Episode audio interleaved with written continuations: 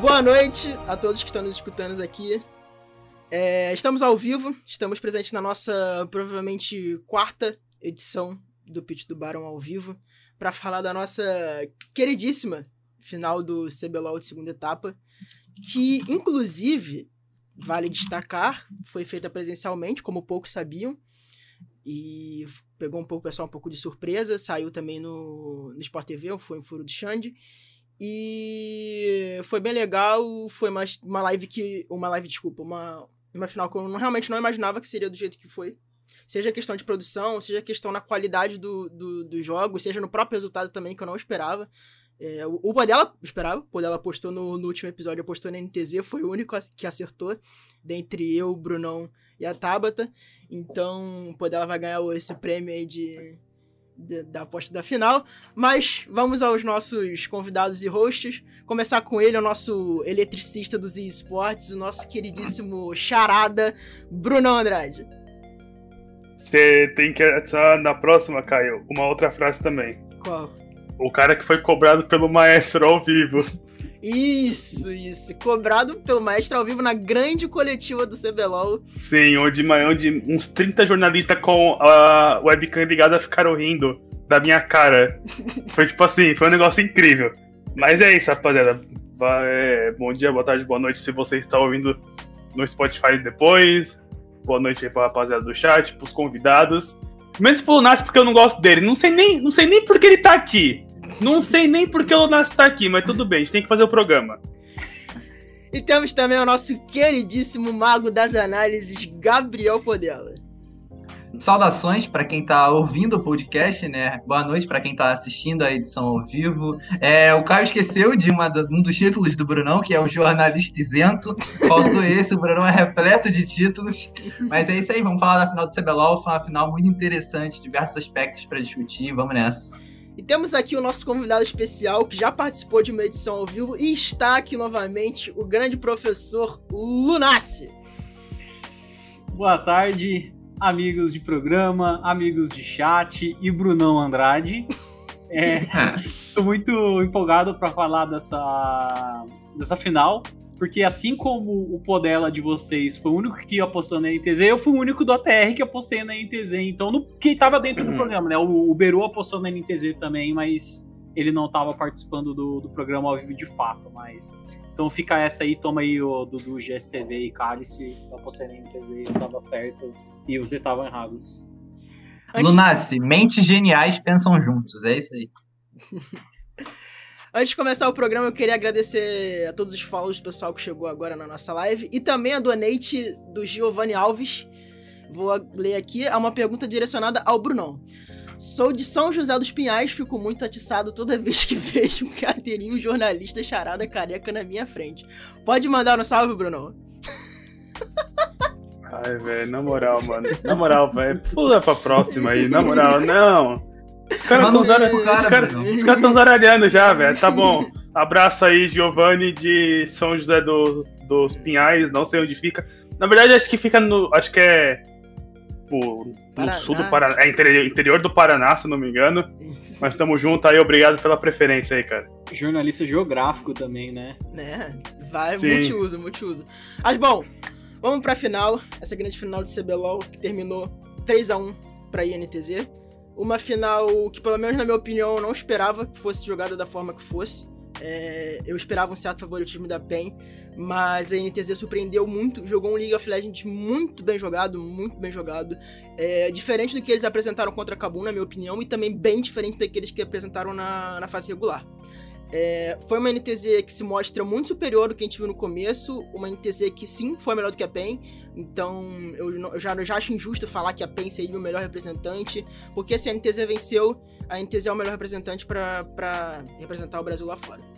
Então, é isso, foi uma final muito boa, a NTZ jogou tudo que podia jogar, e eu confesso que também a PEN deixou o psicológico também falar um pouco mais alto ter uma, um monte, um monte, um monte de tomada de decisões inexplicáveis, muito ruins. Psicológico da, da, da PEN ficou muito abalado, principalmente depois do primeiro jogo. E eu acho que isso também impactou bastante o futuro da série. Cara, vamos lá. que, que eu achei dessa final? Eu vou ser bem sério, pra mim eu achei que a PEN ia ganhar. É... Eu esperava. Sinceramente, eu não esperava que o Tinoz ia jogar de Lucian pela primeira vez na carreira dele nos dois jogos da porra da final, desculpa o palavrão. Mas.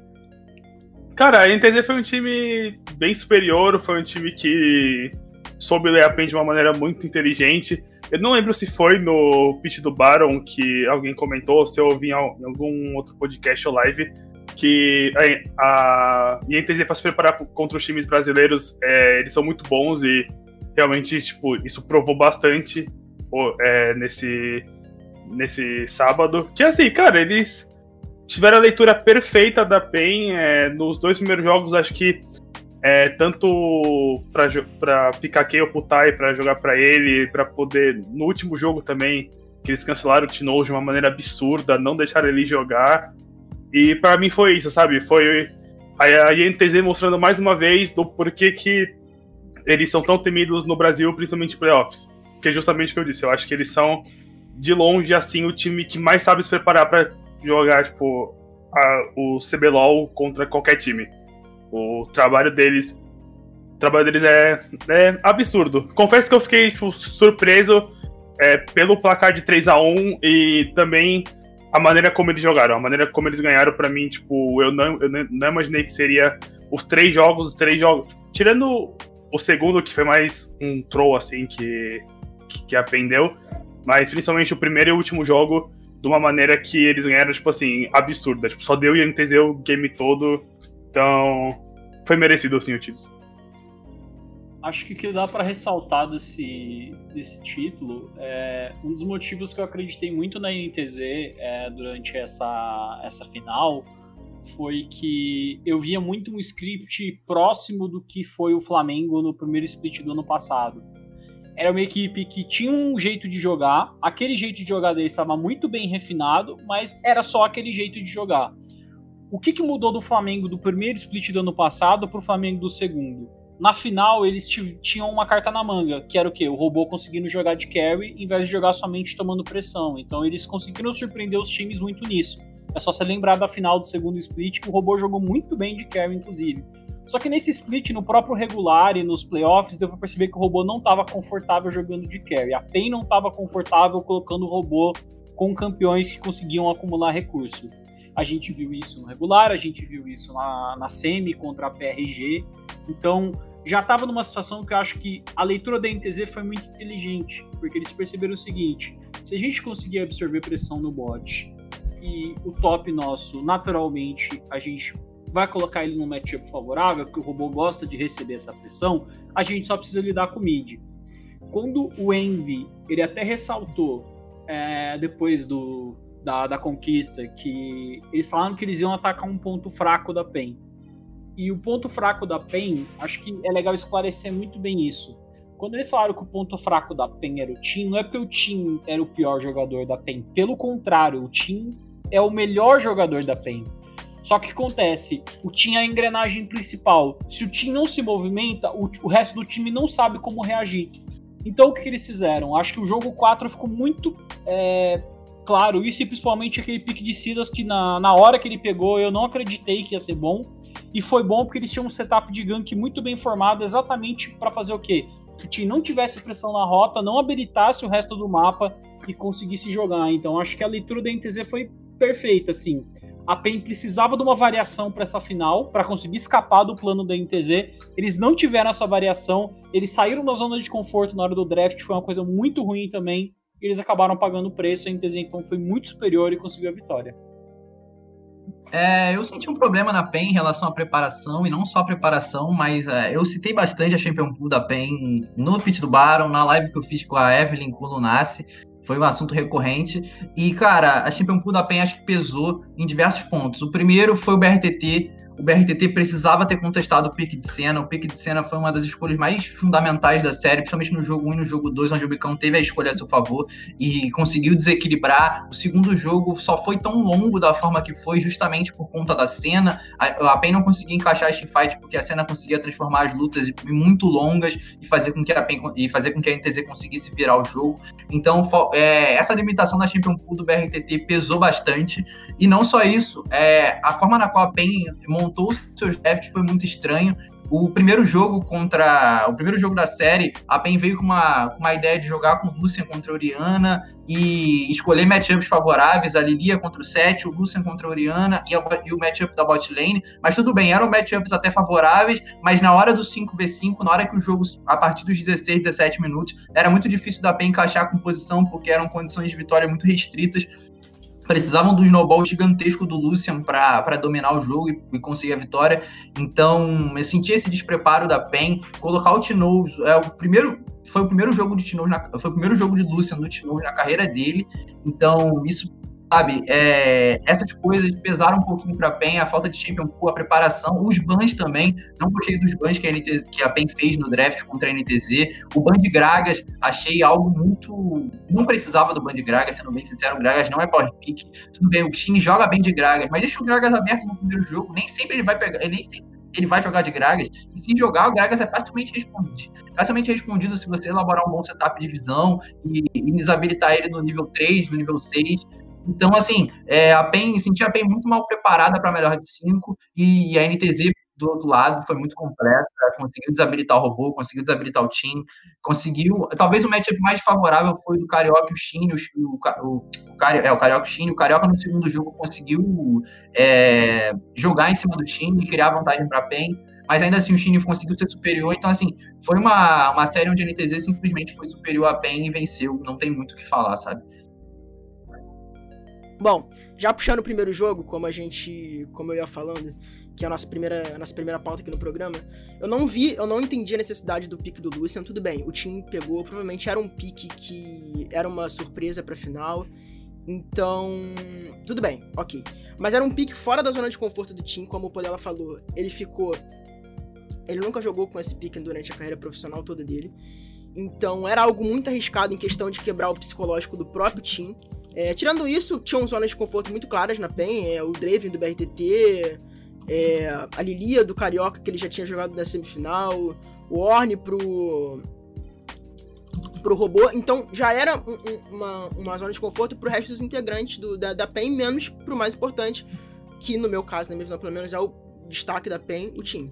Então, o time, apesar dele ter feito muita pressão na lane né, na, no jogo, ele não conseguiu desempenhar o máximo que o, que o Luciano poderia desempenhar, tanto no primeiro jogo quanto no segundo. Eu acho que isso quebrou, acabou quebrando um, um pouco o psicológico dele. Tudo bem que no jogo, de, no jogo, no terceiro jogo ele jogou de LeBlanc, mas ele não jogou tão, tão bem quanto ele jogou nas últimas vezes de LeBlanc. Então, eu acho que esse pique do Lucian é, deu um, um, um, Foi o primeiro problema dos vários problemas incorrentes que a PEN teve durante essa série, principalmente nesse primeiro jogo. Cara, eu vou ser bem sincero aqui, tipo. Eu não sei se. Não sei se o pique de Lúcia foi uma surpresa assim pra INTZ. É, eu acho que. Eu acho que eles. Acho que eles sabem jogar contra, tanto que o Envy Pô, o Envy joga de Lucian, de Tristana, então esses campeões assim, se eles sabem jogar com, eles sabem jogar contra. Então acho que por mais que o Lucian tenha é, aparecido, acho que a INTZ conseguiu jogar muito bem, tipo, contra.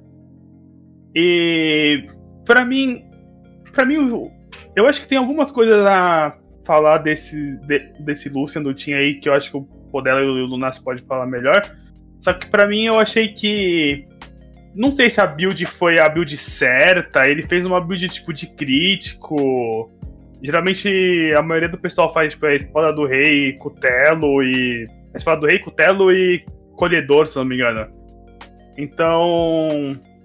Não sei. Mas eu achei, tipo, as chamadas da PEN um pouco, tipo, precipitadas nesse jogo. Não sei se era o tanto tempo sem poder jogar em stage, é, se deu uma pesada.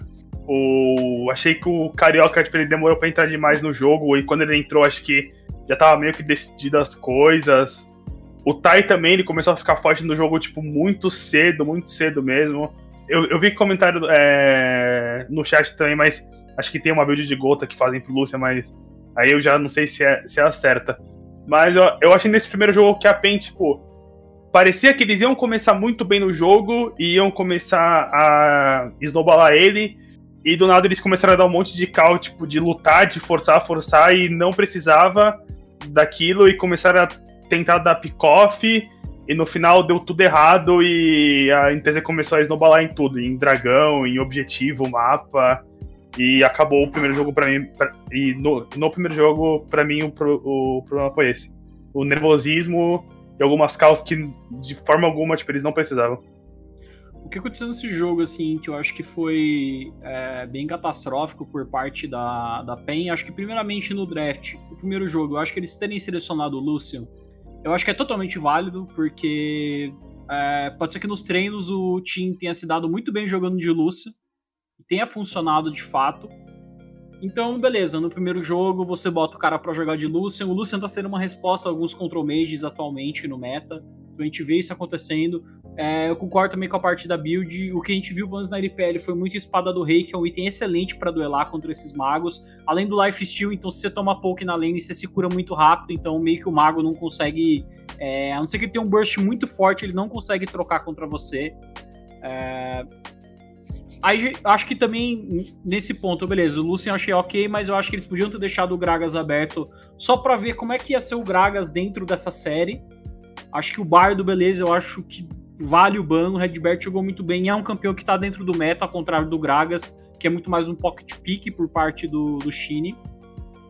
Agora, sobre dentro do jogo, é, a PEN eles tiveram um comecinho, comecinho de jogo muito bom, que, inclusive, é, se você for ver, o, o Envy até foi com uma build de gota, cara. Então, assim, eles já estavam esperando que o jogo fosse demorar um pouco mais de tempo. Tinha uma Kayle, então, assim, a INTZ estava totalmente dando cash-in num late game. Eles não estavam pensando em early. Só que, assim, primeiramente teve um reset errado por parte da PEN que possibilitou o Shine fazer um Dragon sozinho. É, quando você está com a composição de early game do jeito que a PEN montou, que você tem Draven, que você tem Lucian, que são campeões que vão colocar bastante pressão, esses Dragons eles precisam ficar com você, porque um Dragon que a equipe inimiga faz, eles já atrasam a sua alma ali em 6, 7 minutos. Então já começa a ficar um pouco mais difícil de você chegar naquele ponto de jogo que o adversário não vai ter é, conseguido entrar no pico de poder da composição deles e você não. E depois teve outra chamada da PEN que foi bem ruim, que foi a chamada de Arauto, né? Que eles tentaram contestar um Arauto, acabou dando muito errado a, a NTZ estava com uma vantagem de, de tempo, né? Eles estavam na frente em movimentação no quesito da PEN e acabou dando bem, bem errado para eles. Aí o resto do jogo acho que só desandou ladeira abaixo. Foi uma partida muito utópica, assim, sabe? Muito, não é nem utópica, é atípica, na verdade, a palavra que eu queria achar. Porque a PEN perdeu um, um jogo que o adversário estava totalmente voltado para jogar o, o, o, late game e os caras atropelaram e conseguiram vencer em menos de 30 minutos. Então, assim, é, é meio que um, bal, um baldaço né, de água fria para cima da PEN, mas eu acho que, assim, considerando o conceito o melhor de cinco, não é o jogo para você desanimar e de fato desistir do, do, do resto da série. Antes de entrar nos aspectos in-game, acho legal falar sobre a build do Lucian. O Nassi falou sobre a build que usa na LPL, dispara do Rico Telo. Tem a build que o Nemesis e o Larsen jogaram na, no playoff da LLC, que foi de Gota, Gota, SS River e Gumi. É a build que mais, é a build que mais você spike dano e é a build que mais você escala melhor a play do lado do Nemesis solando Caps, ele deu muito dano, critou dois hits e, e, ganhou a, e ganhou a série. Mas assim, é a build que mais você escala em dano, é a build que, na minha opinião, deixa o boneco forte, é a build que estão fazendo. Alguns fazem a build que o Tinoz fez, mas acho que é, é, perda de eficiência de gold. Mas vamos lá.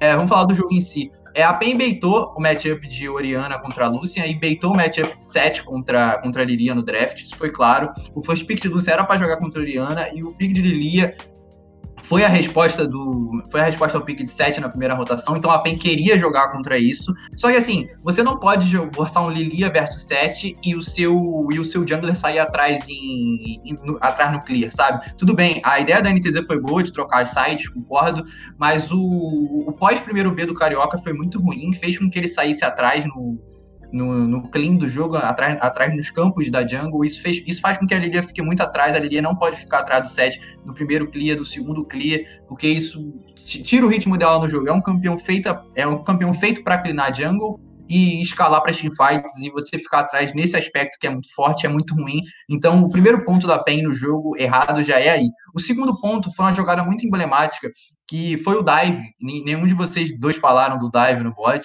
mas eu acho muito justo falar do dive no bot, onde o Redbert saiu com triple kill, porque então, é, muita, gente, muita gente vai, falar da jogada do dive em si, que a troca de agro da PEN foi errada, e eu concordo, foi bastante errada, mas o ponto nem é esse. O Tinoz, 20 segundos antes, foi virar uma play no top, sendo que ele é o mid laner que tinha vantagem de tempo e ele tinha que girar a play pro bot. Se ele gira a play pro bot, a PEN snowbala o Draven, mais do que estava snowballado, porque se eu não me engano o Draven tinha pego uma kill e conseguido a vantagem de gold da passiva.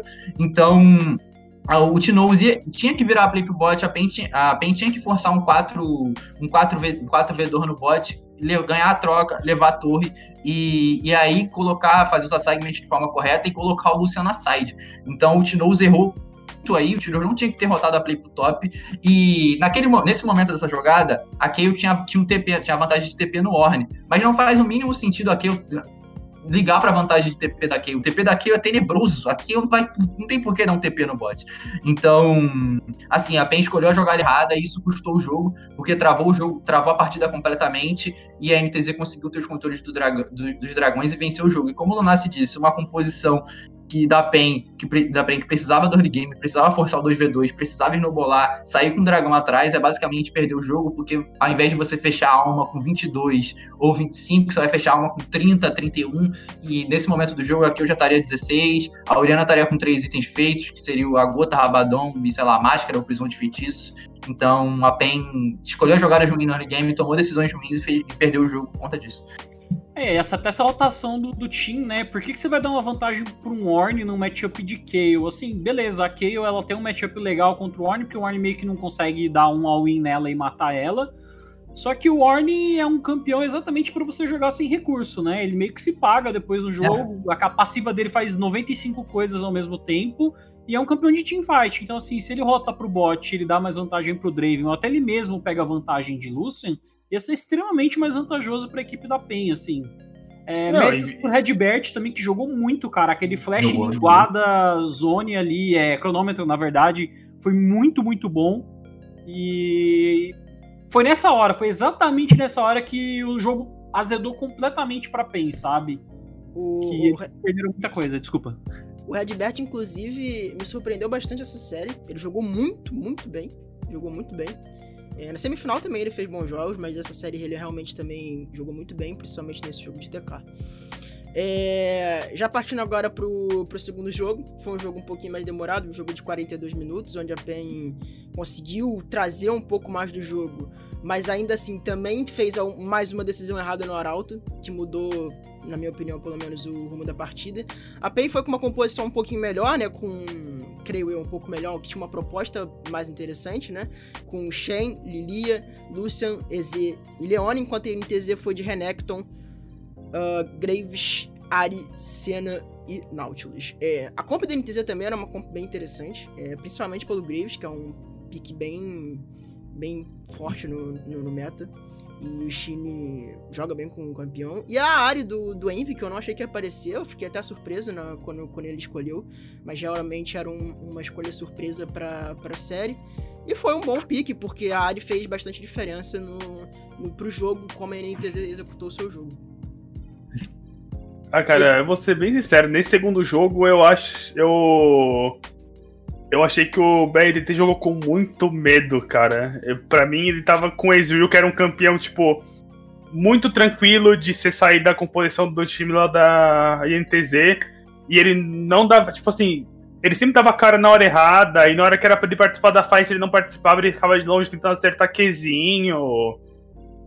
Sinceramente, eu, teve duas. Inclusive, quando ele já tava de bandana nesse jogo, teve duas jogadas que ele deu bandana assim no final do CC, sabe? Foi, foi sim, ele sim.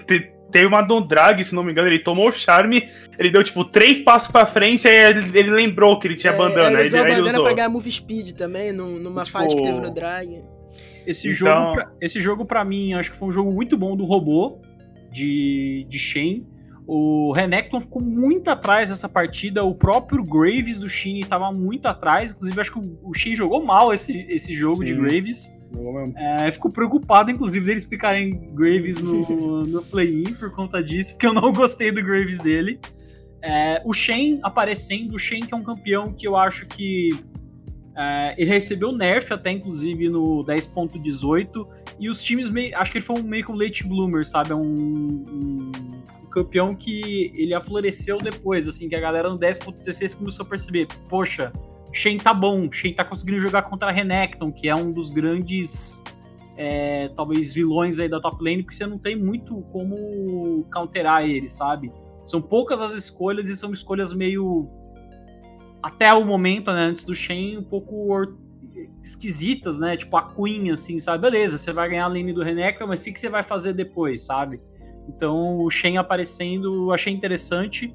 Essa área me surpreendeu muito, assim, porque é, a área foi mudada no 10.18, teve outro buff agora no 10.19, mas é um campeão que não aparecia faz muito tempo, é um campeão que acho que a própria Riot está tentando consertar alguns problemas de design dela, porque ela não é nem uma assassina e nem um control mage, ela fica meio que num limbo entre os dois e ela não faz o papel de assassina tão bem, ela não faz o papel de control mage tão bem assim. Então, me surpreendeu muito o Envy ter picado, é, mas acho que o pique para mim que definiu esse jogo foi a cena.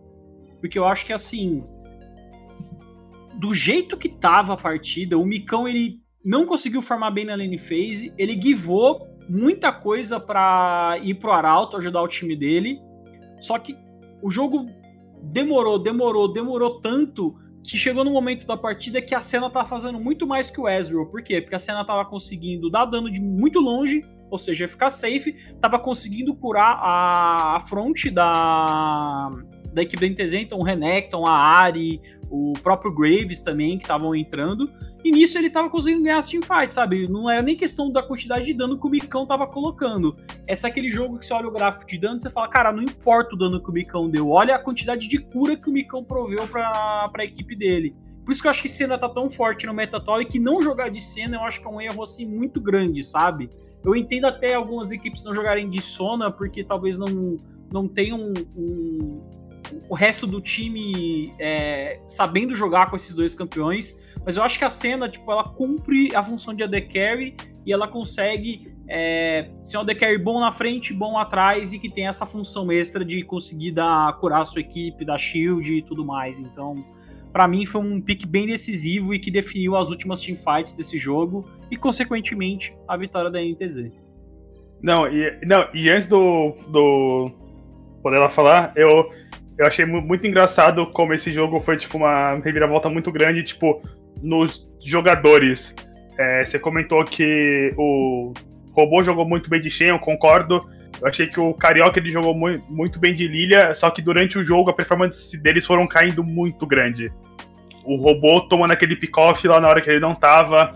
Eu sei que não foi é, o motivo deles terem perdido o jogo, mas o Carioca, nas horas principais também, dele não ter, tipo, garantido o, o, os objetivos. Mais que é 50-50, eu sei, só que eu achei que mais pro final do jogo ele não tava desempenhando tão bem quanto ele tava, ele tava no, no início. E di diferente, tipo, da INTZ no caso aqui, o Chine começou muito mal, mas melhorou durante o jogo. Eu achei que o Micão poderia ter jogado bem melhor o early mid game, só que mais pro final ele, com a cena que é só ficando no Keizinho e ult lá, mas ele conseguiu se posicionar muito, muito bem. Então, esse jogo ele não só teve uma reviravolta pro time, mas acho que o jogo teve jogador que começou muito bem, terminou mal e vice-versa terei que ser do contra aqui, porque eu não gostei do pick diário e o pick diário fez com que o Gini jogasse muito mal.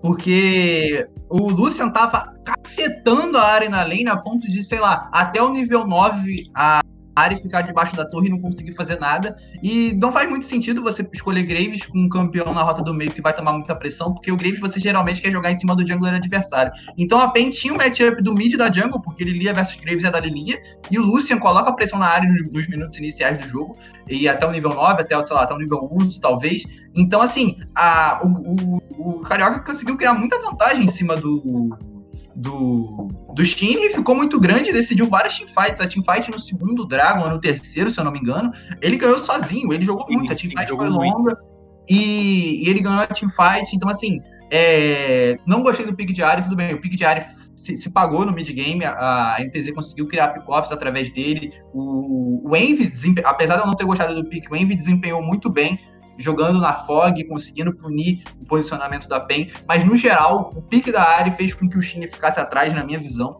E mas falando sobre os aspectos do jogo, a PEN perdeu o jogo de bobeira, né? É, o quarto Dragon, se eu não me engano, que era o Dragon da Alma, a PEN tinha o controle da, da parte de trás do, na parte da frente, no caso, tinha o controle da jungle da NTZ, tinha um controle de área da jungle da NTZ, eles não tinham controle de visão, mas eles tinham controle da área, então eles podiam gerar um, eles podiam usar o controle de terreno para zonear a NTZ e impedir o 50-50, mas não, eles foram pro 50, ele, a PEN decidiu tomar a decisão de ir pro 50-50, e eles perderam o 50-50, e muita gente culpou o Carioca por perder o 50-50, mas todos os 50-50 que o Carioca perdeu não foi culpa dele, ele perdeu o 50-50 porque a PEN tomou decisões erradas de setup de objetivos e fez com que ele perdesse e fez com que ele perdesse os objetivos e consequentemente o jogo. A PEN teve o jogo na mão para vencer, mas por essas decisões erradas de de controle de objetivo, é, perdeu o jogo, sabe?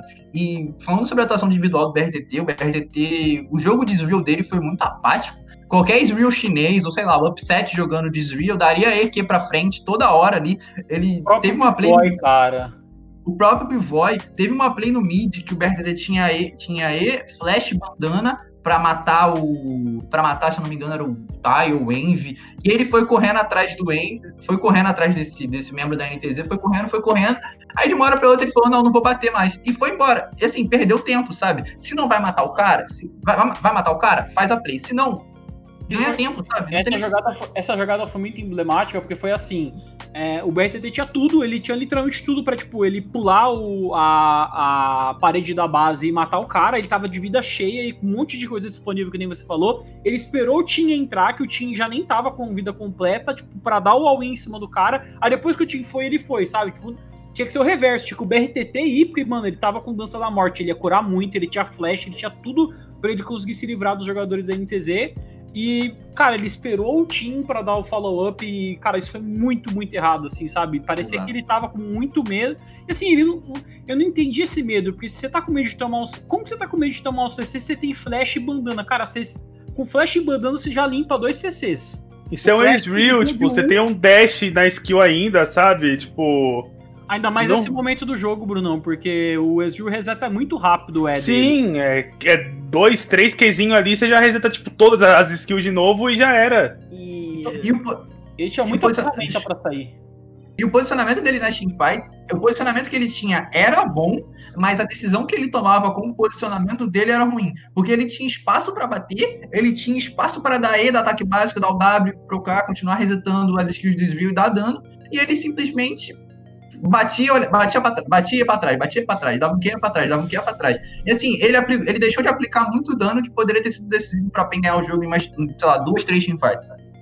E, e, e, o que eu vi desse jogo. É, desculpa cortar, Não, pode ir, pode ir. É, o que eu vi desse jogo também é que, assim, é, esse jogo a gente tinha falado do pique de Lúcia no primeiro. Acho que no primeiro jogo foi aceitável. Nesse segundo jogo, eu já vi que, tipo, Lúcia não estava funcionando de maneira nenhuma pro time, porque o time jogou bem a lane phase, mas dava para sentir que quando ele tava nas teamfights de Lucian, ele não tava sabendo direito o que fazer, sabe? Sim. Ele não tava jogando de Lucian da maneira otimizada que você tem que jogar as teamfights. Eu acho que esse jogo expôs que realmente ele não tava numa zona de conforto jogando com esse pick. O primeiro jogo você pode botar que, pô, era um teste e tudo mais, a NTZ também conseguiu virar uma, o jogo numa situação bizarra, que foi aquele dive no bot. Mas esse jogo para mim ficou escancarado que o time não estava pronto para jogar de Lucian e que era melhor ele talvez jogar com um campeão que ele tivesse muito mais confortável. Vale lembrar, né? Eles vieram de área, então é, você tinha ainda, né? É que aí o Lucian ali na, na, primeira rotação já, já quebrou, né? Já não tinha o. Tinha muita coisa disponível ainda, né? Porque LeBlanc tava on, por exemplo, que ele podia ter jogado, porque ele gosta muito de jogar, ele sabe jogar muito bem. A Oriana foi banida, né, pela, pela NTZ.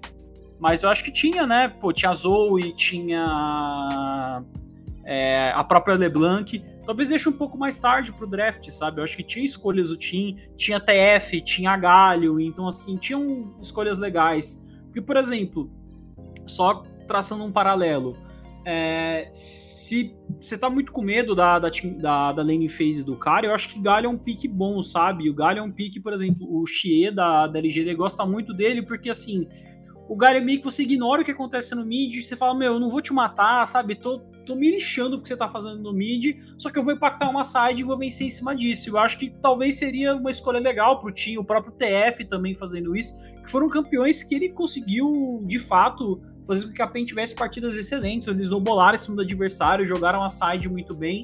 Então é complicado, assim, eles fizeram essa adaptação para jogar de Lucian, mas acho que não se pagou pro jeito de jogo, né, que a, que a NTZ, que a NTZ não, que a PEN tinha e que conseguia funcionar. E... e, Caio, antes de você trocar de assunto rapidinho, não, não, vou, eu achei eu achei muito estranho nenhum jogo da série TF ser um pique disputado, porque os dois jogadores jogam de TF e nenhum dos dois times sequer demonstraram vontade de usar o. Acho que caberia para PEN usar, mas enfim, acontece. É, eu queria falar sobre o assunto que vocês estavam falando em questão do BRTT. É, quem acompanha o podcast sabe, eu venho a várias edições falando a mesma coisa. O BRTT, em certos jogos, ele se demonstra extremamente inseguro. E isso não pode acontecer com um cara que tem a experiência que ele tem, que tem a quantidade de títulos que ele tem, e que provavelmente é um dos caras mais experientes desse CBLOL, com participações internacionais, títulos.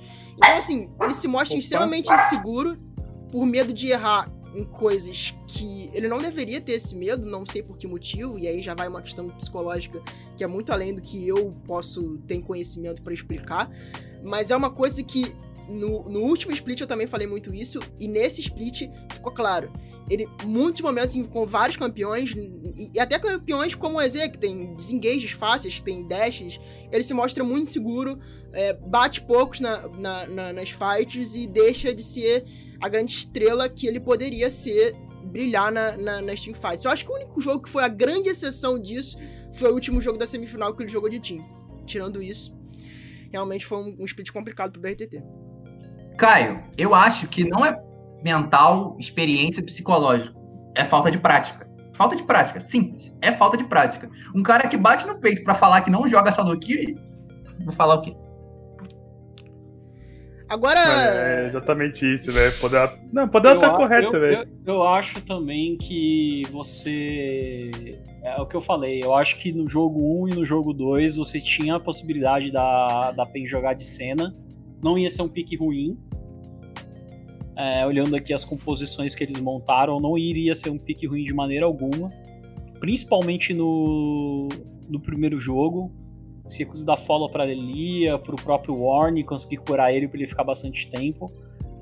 E eles não foram, né? Então, assim, tipo, mostra. Eu sei que o BTT tem uma certa relutância, já veio depois o Nex falando que, oh, não gosta de jogar de cena e tudo mais, porque ele não acha que é uma AD Carry tradicional, mas eu acho que tem algumas coisas, assim, que você tem que meio que é, deixar o braço torcer, sabe? E, e aceitar. Porque se o Deft tá jogando, se, sei lá, o, o, Jack Love tá jogando, se um monte de cara bom no mundo inteiro, o próprio Perks tá jogando e tudo mais, é, tem alguma coisa com o campeão, sabe? Tipo, não é uma daquele ruim. Sim. E, e, e, outra coisa, naquele, não, na, naquela é, época. É que do... o Perks, ou Nasce, ele é muito fraco. na época do, do matchup do, do Mago no bot, dá pra contar nos dedos as vezes que o BRTT jogou de mage no bot. Então, essa é a mesma questão. Ele, ele, ele, ele se nega um pouco. Uh, isso se integra até um pouco com o que o Podela falou. Ele se, ele se nega muito a, a, a, mudar do estilo classicão dele, de ADC que bate na fight, não sei o que, não sei o que lá. E ele não faz isso, não puxa essa responsabilidade toda dentro de jogo como ele deveria puxar, que foi o que eu falei antes. Então... Eu acho que se você vai jogar com undercarries assim, você tem que botar na cabeça o seguinte: se eu tenho uma vantagem, eu tenho que destruir o jogo com essa vantagem, porque eu tô pegando campeões exatamente para exercer essa vantagem. Ele não puxou essa resposta, então assim. Se você. E assim, Caio. Ah, diga. Ah, não.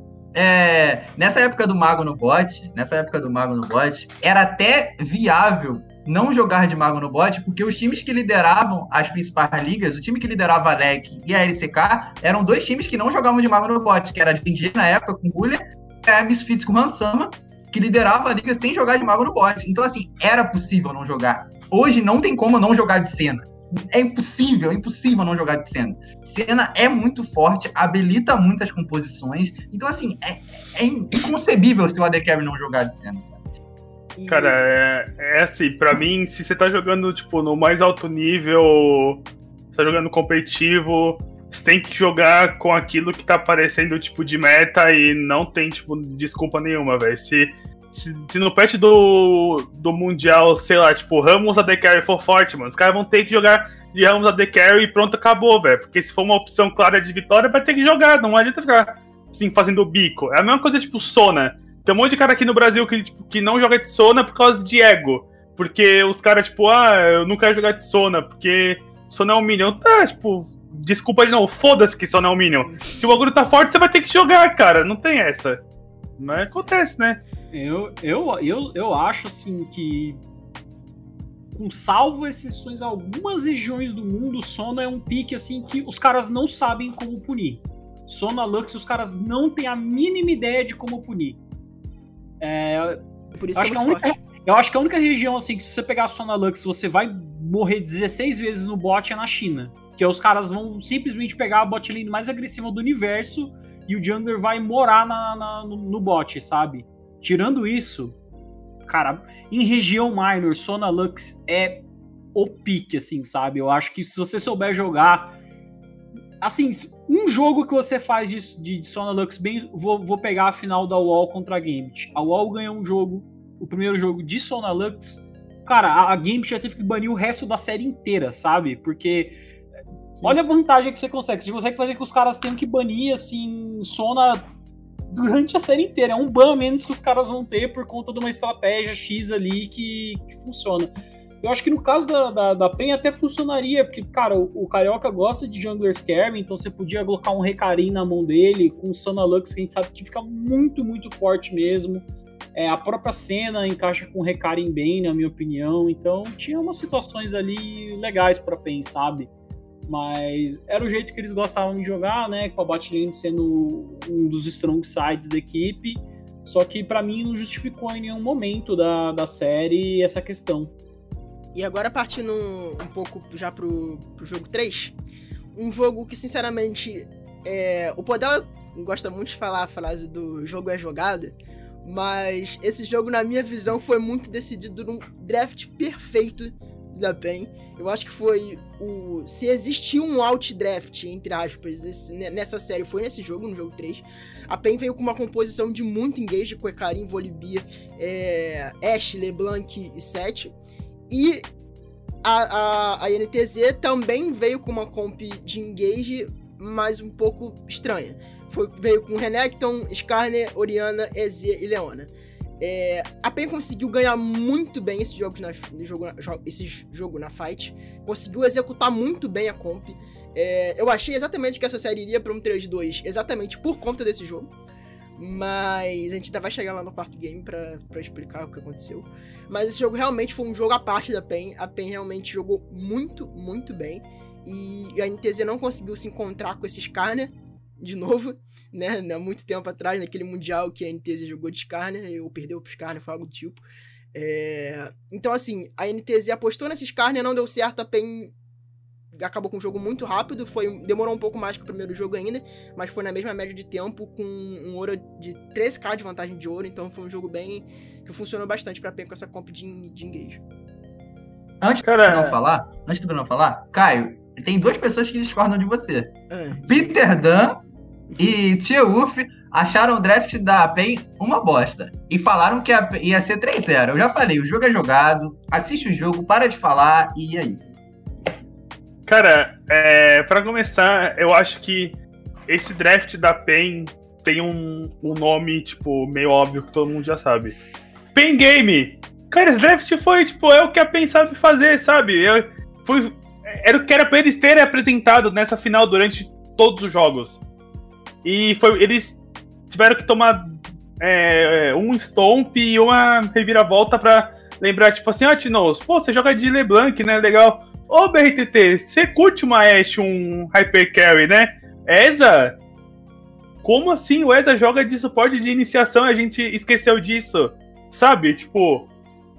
Era. Que a PEN era pra ter feito, tipo, na série inteira e eles fizeram só nesse terceiro jogo porque eles finalmente é, acordaram. E eles ganharam o game, o game por causa disso. Porque nesse estilo de jogo, assim, quando a PEN encaixa, tipo, eles são muito superiores e eles conseguem aplicar stomp, conseguem rodar mapa, dar vantagem para todo mundo que tem que dar vantagem. Então, para mim esse draft foi nome, tipo, o nome dele foi Pen Game. Pronto. Eu, eu, ah, eu, e só sobre. Vai lá, vai lá. Não, e só, so... e só sobre o Skarner, eu sei que né, nessa parte dele não pode ter é, funcionário e tal, mas é, eu eu tô achando o Skarner um campeão muito, muito forte. Era exatamente Alguns... isso que eu ia perguntar. Eu queria entender qual é a pira do Skarner, porque para mim, na, né, na, composição e no método no geral, ele foi totalmente sem contexto. Se Lunar, se puder, alguns puderem me explicar, porque. Assim, é ah... coisa pessoal minha. É só é, pra eu terminar. Eu acho que o Skarner tá sim um boneco muito forte e que. Eu acho que no play-in ele pode aparecer bastante, principalmente pra INTZ mas eu tô achando que ele vai dar uma aparecidinha aí, porque eu tô achando que ele tá dando muito dano, tá tancando demais, ele, ele tá começando a ficar, tipo. Eu acho que ele tá um, um pouquinho fora da curva. Eu não sei se ele tá fora da curva, mas o Skarner vai sim aparecer no play-in, não vai ser só a NTZ que vai usar, a LGD vai usar Skarner também, o Peanut já selecionou ele aí em diversas situações. O Skarner, por que, que ele tá aparecendo no meta? Cara, o Skarner vem sendo buffado, eu acho que os três, quatro últimos patches teve buff no Skarner. Teve um buff muito significante no Skarner, que o Q dele agora dá dano baseado na vida. Ou seja, você não tem mais a obrigação de, com o Skarner, construir um item ofensivo, que normalmente era a força da trindade, para você dar dano nos adversários. Você consegue dar um dano consistente e ser muito tanque fazendo uma build full tank com ele, então isso ajudou demais o Skarner. Eles melhoraram muitas coisas dentro do gameplay dele. Ele ainda é um jungler que você vai jogar depois do 6, você não vai exercer tanta pressão no adversário. Só que se as suas lanes tiverem pressão, você consegue controlar os seus pontos dentro da sua jungle e com os seus pontos controlados dentro da jungle, é muito difícil do inimigo tentar invadir você ou fazer qualquer coisa contra o Skyner, porque ele vai perder. O Skyner dentro da, da regiãozinha dele que está controlada, ele é um campeão excelente. Ele consegue muitos benefícios, né? Que é, é exatamente essa pira do Skyner, né? De você conseguir lutar dentro desses do, do, dos campos controlados por ele. E o que eu vi desse jogo, cara, um que eu acho que é, o robô conseguiu um matchup que, cara, ele basicamente mostrou que estava sabendo demais jogar esse matchup na semi, que era Renekton contra Volibear. Que era um matchup que ele sabia que tinha possibilidade de ele perder na lane, mas que ele conseguia compensar nas teamfights. Foi exatamente isso que ele fez. Tanto que você vê que depois do próximo jogo a prioridade pro Volibear aumentou bastante por parte da NTZ, porque eles não queriam a PEN jogando de Volibear, porque eu acho que, na minha opinião, é, vendo o split geral, assim, foi o melhor pick do robô. Era um pick que, mesmo se ele estivesse muito atrás, como foi nos jogos contra a PRG, ele conseguiu ser extremamente efetivo nas teamfights. Ele estava muito bem treinado com o campeão para lutar. Então, acabou acontecendo esse matchup de novo. Acho que não foi somente ele que definiu. Acho que o time voltou para uma zona de conforto jogando com essa LeBlanc, que ajudou muito ele durante a partida. Ele conseguiu ser muito mais efetivo do que ele estava sendo com o Lúcia. Então, volta de novo naquela coisa. Acho que o Lúcia no jogo 1, ok. No jogo 2 eles já podiam ter partido com uma estratégia mais voltada para a zona de conforto dele. E foi isso, né? A PEN jogou bem, conseguiu a, a vitória nesse jogo. É, criou uma expectativa para mim, porque o segundo jogo foi um jogo muito acirrado também. Por mais que a PEN é, tenha entregado esse jogo, a PEN chegou num ponto da partida que eles estavam muito grandes. Então eu pensei, poxa, com essa vitória, acho que a PEN estabiliza e consegue, quem sabe, forçar um quinto jogo. E quinto jogo é aquela coisa, né? Acho que a série meio que reseta, volta ali para uma MD1 e quem ganhar, ganhou. A build do, do robô nesse jogo aí eu também achei muito boa de Cutelo e. Sim, é a, build, a build nova do, do Volibear, né? Uhum. Não sei se é tão Sim, nova, mas começou a aparecer agora. Essa build é bem assim, forte pra, pra pegar The Carry Móvel por causa do slow da manopla. Uhum. É, o pick de Skarner, nessa composição em si, era até bom. Porque a PEN tinha uma composição de jogar, como vocês disseram, um engage muito forte lá na backline. E o Skarner você consegue executar ele no front to back por conta da ult, por conta do stun. Então era funcional o pick de Skarner, mas eu acho que faltou uma sacada da NTZ ali, que é uma resposta que a G2 usou contra a Fnatic, com, com, contra o Recarim. E não só contra o Recarim, contra composições que divam backline. E foi uma resposta que a Rogue baniu, se eu não me engano, contra a Mad Lions, que foi, era o pick de Tarik. O pick de Tarik é muito bom contra Recarim. E eu acho que poderia ter sido uma resposta da NTZ em relação à escolha de a essa escolha. Eles poderiam ter usado, pego o Tarek e o Tarek aí sim seria um out draft da NTZ, porque a composição da PEN era, é, seria de muito difícil execução por conta do, do Icarim ter que depender da entrada da ult mais o E. Então, acho que esse pick de Tarek poderia ter dado a série pra NTZ. Mas assim, foi um jogo onde a PEN executou de forma correta. E como o Bruno falou, era um draft com a cara da PEN. E não só um draft com a cara da PEN, é um draft muito funcional no mais atual. A gente tá vendo Recarim Akali, Recarim LeBlanc, que são, como eu disse, são dois campeões que divam a backline, explodem a backline e depois lutam na, na, na superioridade numérica. Então, assim, é, foi um draft, apesar de muita gente ter criticado, muita gente da área ter criticado o draft, eu achei sinceramente muito bom. É um draft, foi um draft coeso, tinha condições de vitórias claras. Então, assim, acho que. E não só ter condições de vitórias claras, a PEN conseguiu voltar para a zona de conforto, né? Que era o que estava faltando para eles na série. Eles foram com uma interpretação diferente do meta, principalmente na mão do T-Node. E acho que nesse jogo em si, foi um draft para pode não ter sido o melhor draft possível, levando em consideração todas as escolhas, mas era a cara da PEN e, e assim, é para mim é muito mais válido você estar tá dentro da sua zona de conforto do que priorizar, sei lá, dar counter em todas as lanes ou sei lá, fazer determinada coisa. Então, foi a cara da PEN, a PEN conseguiu se recuperar no jogo com, com esse com, com esse draft e jogou bem no geral, jogou muito bem no geral. A execução das teamfights foram boas e é isso. Certíssimo. É, vamos agora falar do quarto jogo. Na opinião, ia ser um jogo pra PEN. É, foram drafts iguais. Eu não vi tanta vantagem assim nem pra um lado nem pro outro. Mas a forma que a NTZ conseguiu executar o draft e deixar esses salas na frente logo no começo do jogo e ganhou muito bem o early game, que é, uma, que é um ponto do jogo que a PEN costuma costumou durante o split a punir muitos adversários. A NTZ dominou completamente esse early game. A matchup do mid virou completamente quando o, Sala, o Salas pegou as primeiras kills logo no começo do jogo. E foi daí que o Salas cresceu, ficou gigante, ficou enorme e destruiu o jogo sozinho, que esse boneco é retardado. Cara, esse quarto jogo foi. Deixa eu chegar mais perto do microfone aqui. Esse quarto jogo, ele foi um jogo que eu acho que escancarou o que, que a NTZ estava planejando para essa série. Que era travar o, o Team no mid, porque se o Team tiver travado no mid, a PEN não sabe jogar, o resto da PEN não sabe se virar sem o Team. E então eles um, eles pegaram a prioridade do Volibear porque eles perceberam que, cara, a gente precisa tirar o Volibear, principalmente porque é um flex muito forte, pode ir na jungle pro Carioca e no top pro robô, e o robô consegue jogar muito bem teamfight com ele.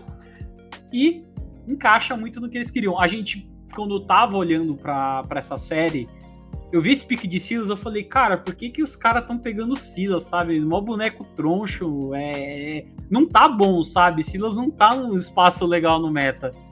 Às vezes a gente vê no mid contra uma equipe que pega Orn pra ele roubar o ult do Orn, que é uma ult muito boa em qualquer contexto. Mas assim, é muito, muito, muito situacional, sabe? A galera não tá gostando. O Silas tomou uma tonelada de, de nerfs que prejudicaram ele bastante. Só que tinha um propósito, né? Eles fazerem essa escolha de Silas, que era exatamente é, punir a Soriana. Então, fazer um setup de gank muito forte, eles conseguiram fazer. Aí, no momento que o Silas pegou vantagem, já começou a ficar difícil. O matchup no top também era complicado pro robô. A Camille consegue ganhar do Shen muito bem, por sinal. E não só isso, né? Depois que a Camille tem vantagem contra um Jin e contra uma Oriana, ela faz a festa. Ela simplesmente vai fazer a movimentação, sim, usar sim. o stun dela, chegar com a ultimate, travar esses alvos, e aí facilita muito o trabalho do resto da equipe da NTZ de dar follow-up e eliminar esse alvo. E o Tai jogou muito bem, né? Porque aquela, aquele primeiro gank que o Tim tomou, aquele gank eu falo, cara, o Tinto do lado daquele gank foi meio que surpresa, porque é muito difícil você ver um top laner é, no comecinho do jogo puxar a, a lane, sair da wave, normalmente você fala, pô, o cara vai voltar, né, aproveitar a pressão de wave, comprar alguma coisa e voltar a pé pra lane mesmo e poupar o TP. Mas não, ele simplesmente puxou a lane, a lane desceu pro, pra rota do meio, usou o setup da Camille de gankar a Kue, que é muito bom, estudou o team e aí rolou a eliminação. Então, foi bem jogado pelo Tai. Já o segundo gank, cara, é, é aquele. É um de... Tem que falar que é um detalhe, cara, porque a Ward tá um pouquinho para fora ali e possibilitar cara, o... aquele é detalhe, cara. Aquele é detalhe. Cara, é aquele. Esse lance da Ward aí, tipo na hora, na hora todo, todo mundo ficou, até em Twitter, no chat lá e tal, tipo assim, Tinoz, como você tomou esse gank e tal? Só que, mano, depois quando você assiste o lance, você para, tipo, você repara na, tipo, a moita e você vê que a ward tá fora, você fala, tipo, nossa, cara, não é possível que isso aconteceu, sabe? Tipo, cara, é um pixel muito pequeno, tipo, que parece que tá pra fora. E, e, se tá pra fora, você não consegue ver ele entrando na moita lá. Isso é detalhe, rapaziada. É, é, é assim, é um negócio. Sim, cara. É um negócio minúsculo, só que assim, o Tim já tava numa posição ruim, aí ele tomou esse gank e, cara, depois desse gank, o, o Silas, por mais que não seja o melhor campeão do mid no mundo, com a vantagem que ele tinha, com as kills que ele pegou, ele conseguiu desempenhar o papel bem. A gente tem que ressaltar também a qualidade técnica e mecânica do Envy, que de Silas, nossa, ele pegava as ultimates e ele fazia. Jogou muito bem jogou muito bem, cara. Aquela, aquela ultimate que ele deu de recarinho debaixo da torre e depois ele já estunou, saiu para fora. Foi a que ele mais roubou, inclusive, eu acho. A do recarinho foi a que ele usou várias vezes durante o game. Exatamente, então ele jogou muito bem. O próprio Redbert jogando de trash também fez um trabalho excepcional. E essa série, assim, acho que bateu muito na tecla do jogo 1 que, de fato, né, a INTZ é, taticamente era um time superior a PEN, é, o plano dele estava funcionando e a PEN era aquilo. Se não tinha como o time se movimentar, era uma equipe que ficava bem presa. Nesse jogo foi pior ainda, né? Porque o time tava com o Moriana, que é um campeão que depois de algum item ele até consegue ter uma pressãozinha de rota e fazer com que o adversário pelo menos não saia e impacte a side, mas nessa situação, né, com esses dois ganks que ele acabou tomando, ficou muito difícil pro time jogar lane a pressão era total da, da INTZ e isso facilitou do, do Shin construir jogada, do Tai sair da lane já muito bem, e aí o jogo desandou e vitória da INTZ. Hum, sim. E o Shin, o Shin depois que terminou o jogo, ele sentiu demais essa derrota. Ele sabe que não colocando, tipo assim, a, a culpa nele, mas ele sabe que camparam muito ele, então, tipo, querendo ou não, ele foi um, um fator é, infelizmente para PEN, ele foi um, um fator decisivo aí para ter contribuído para a vitória tipo, da NTZ, porque o foco nele foi muito absurdo, muito absurdo e que não deu certo, né?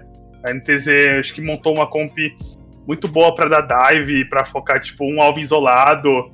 Nessa composição para mim aí faltou um galho só, porque de eles tinham tudo para entrar, eles tinham vôlei para entrar, Camille também, ou o, o, Silas com uma ult boa, tipo do Recarim, ele entra muito bem também tinha o Trash para dar caixa, a Ashe com o coach dela.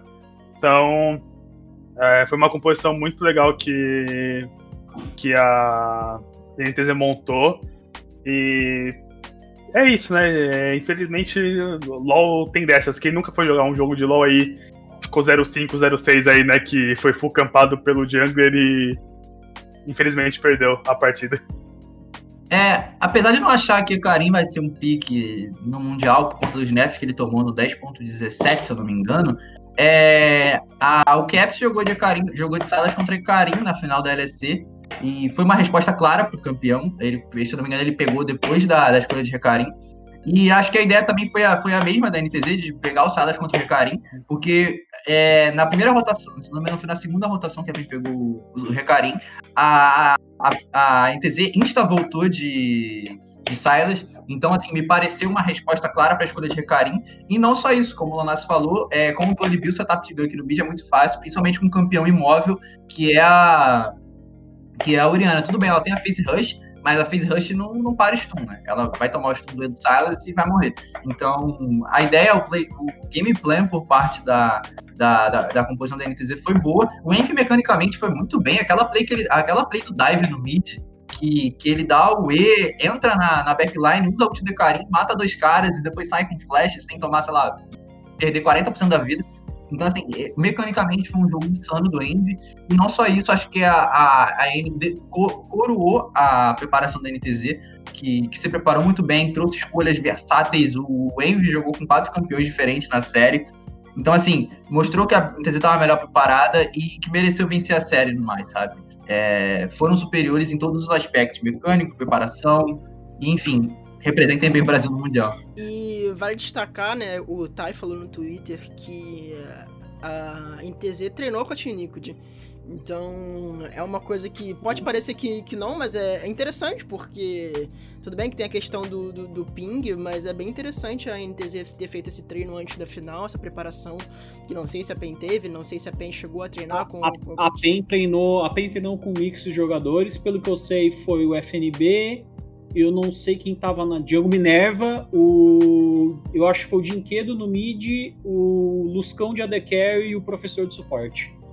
Eu quero fazer uma perguntinha pro Lunassi, que foi coach, ele vai conseguir me responder melhor essa. É, qual é a diferença de você treinar com um time que não é um time de fato, porque é um time de mix, é um então assim, né? a coordenação para realizar jogadas não é a mesma que o time tem, para um time que treinou contra o, basicamente o terceiro melhor time do NA, mesmo com ping alto. Eu quero saber se há muita diferença, na minha concepção lá, porque acho que você assimila mais coisas, mas enfim, quero saber de Assim, por mais que por mais que os jogadores desse mix eles se esforcem, eles joguem é, no limite deles, um que esses caras não estão entrosados. Você tem jogadores que. Você tem dois jogadores da Cade, tem dois jogadores da Pro Game e você tem um jogador da. que o Luscão tava no Flamengo, né? Isso, isso. Estava no Flamengo. Então, assim, um que você já não tem uma sinergia, não tem um treinador por trás, não tem um plano de jogo desenvolvido para você jogar com essas peças em específico. Então, assim, taticamente já tem uma certa desvantagem. E depois eu acho que indiretamente esses jogadores eles não vão estar tá dando 100% deles nos treinos. Sim, assim. sim. Aí eu não tô falando que pô, o FNB treinou de uma vontade. Fora disso, eu tenho certeza que ele treinou da melhor maneira possível para ajudar os caras. Só que assim, indiretamente é uma coisa que acaba acontecendo, porque pô, o FNB não tá treinando para ir para uma final e jogar a final pela Pro Game Sim, e é outro campeão, mindset, sabe? Né? É, é, outro mindset, mas assim, é um mindset que nem eu falei, é, indiretamente acontece esse mindset. Já no caso da NTZ, um, primeiramente, cara, parabéns, eu não de ter conseguido, não foi nem com a Academy, os caras eram com o time principal da Liquid, então foi, cara, foi um baita treino que eles conseguiram. Talvez tenha sido também por uma questão pelo NA estar passando pelo mesmo problema que o, que o Brasil está passando, talvez os times que já perderam no playoff do NA entraram de férias, então não tinha como eles é, acharem treinos, eles foram procurar em outras regiões. E como já acabou a final no Latam, o Brasil estava é. sobrando. Sim. Então eles foram lá e, e escolheram a NTZ para treinar e acabou dando muito certo, sabe? A NTZ pegou foi... muita coisa com certeza da Liquid Pode falar. Esse foi o fator que principal, eu acho, né? Porque é muito, muito raro de ter acontecido isso. Provavelmente foi a primeira vez que aconteceu isso. Do Não, a, a, a PEN. A, tem até um. Eu até falei disso no domingo. Tem até uma história. Tinha até uma, assim, uma, uma coincidência muito, muito incrível. Porque assim. Quando a, quando a NTZ jogou a final de 2015 contra a PEN, a NTZ fez um bootcamp bem curto nos Estados Unidos. E o time que eles treinaram naquela época foi a Team Liquid também. E aí eles treinaram de novo. Eu até falei na live que o Podela participou comigo junto com a Evelyn do, da ESPN. Que eu falei, nossa, cara, que coincidência é bizarra, né? Final igual, é, a NTZ treinando com um time igual e no final das contas, naquela ocasião, tinha dado a PEN. Mas dessa vez, cara, o treino foi muito bom, porque você pega uma equipe que tava muito afim de, de ganhar um NA, né? No caso da Liquid. Sim. E contra a NTZ que estava muito afim de vencer aqui no Brasil, então com certeza, mesmo com problema de ping, o treino rendeu bastante. Sim, sim. É, é um tipo de situação que você consegue absorver muita coisa. Até o Core JJ falou, né, que ele achava que a NTZ ia ganhar, porque, pelo que eu sei, os resultados de treino foram muito bons para a NTZ, inclusive. Uhum. É. Não, e tipo é, assim, e... se não me engano, eles jogaram com, com um ping tipo de 110, 120, 110 tipo um ping, um ping fixo. É. Então, mãe, querendo ou não, isso é bom, velho. Isso é bom. É, é, é, lógico que você não vai estar jogando, tipo, aqui no Brasil, que é em São Paulo, com 10 de ping, que é tudo liso. Só que, querendo ou não, velho, você. Tipo assim, você pode, tipo. pode, pode demorar, tipo, uma hora ou outra pra sair uma skill, pra você ter uma é, reação. Só que, pô, você vai aprender bastante jogando em relação a mapa, até pique, tipo. 10 e a Liquid jogou com 50. Eles jogaram. É, ali, é então, de, sim. De Chicago, que é o principal é. do NA, porque não existe mais o. Antes o servidor ficava em Los Angeles e aí eles colocaram em Chicago para o pessoal da costa leste e da costa oeste conseguir jogar com ping igual. E vale, vale, destacar que a Liquid vai, pode ser, né? Pode se tornar adversária da, da própria NTZ no, no play-in, né? Porque os dois times são time do play-in. Play é, sobre essa questão do. É, pode falar, Podela.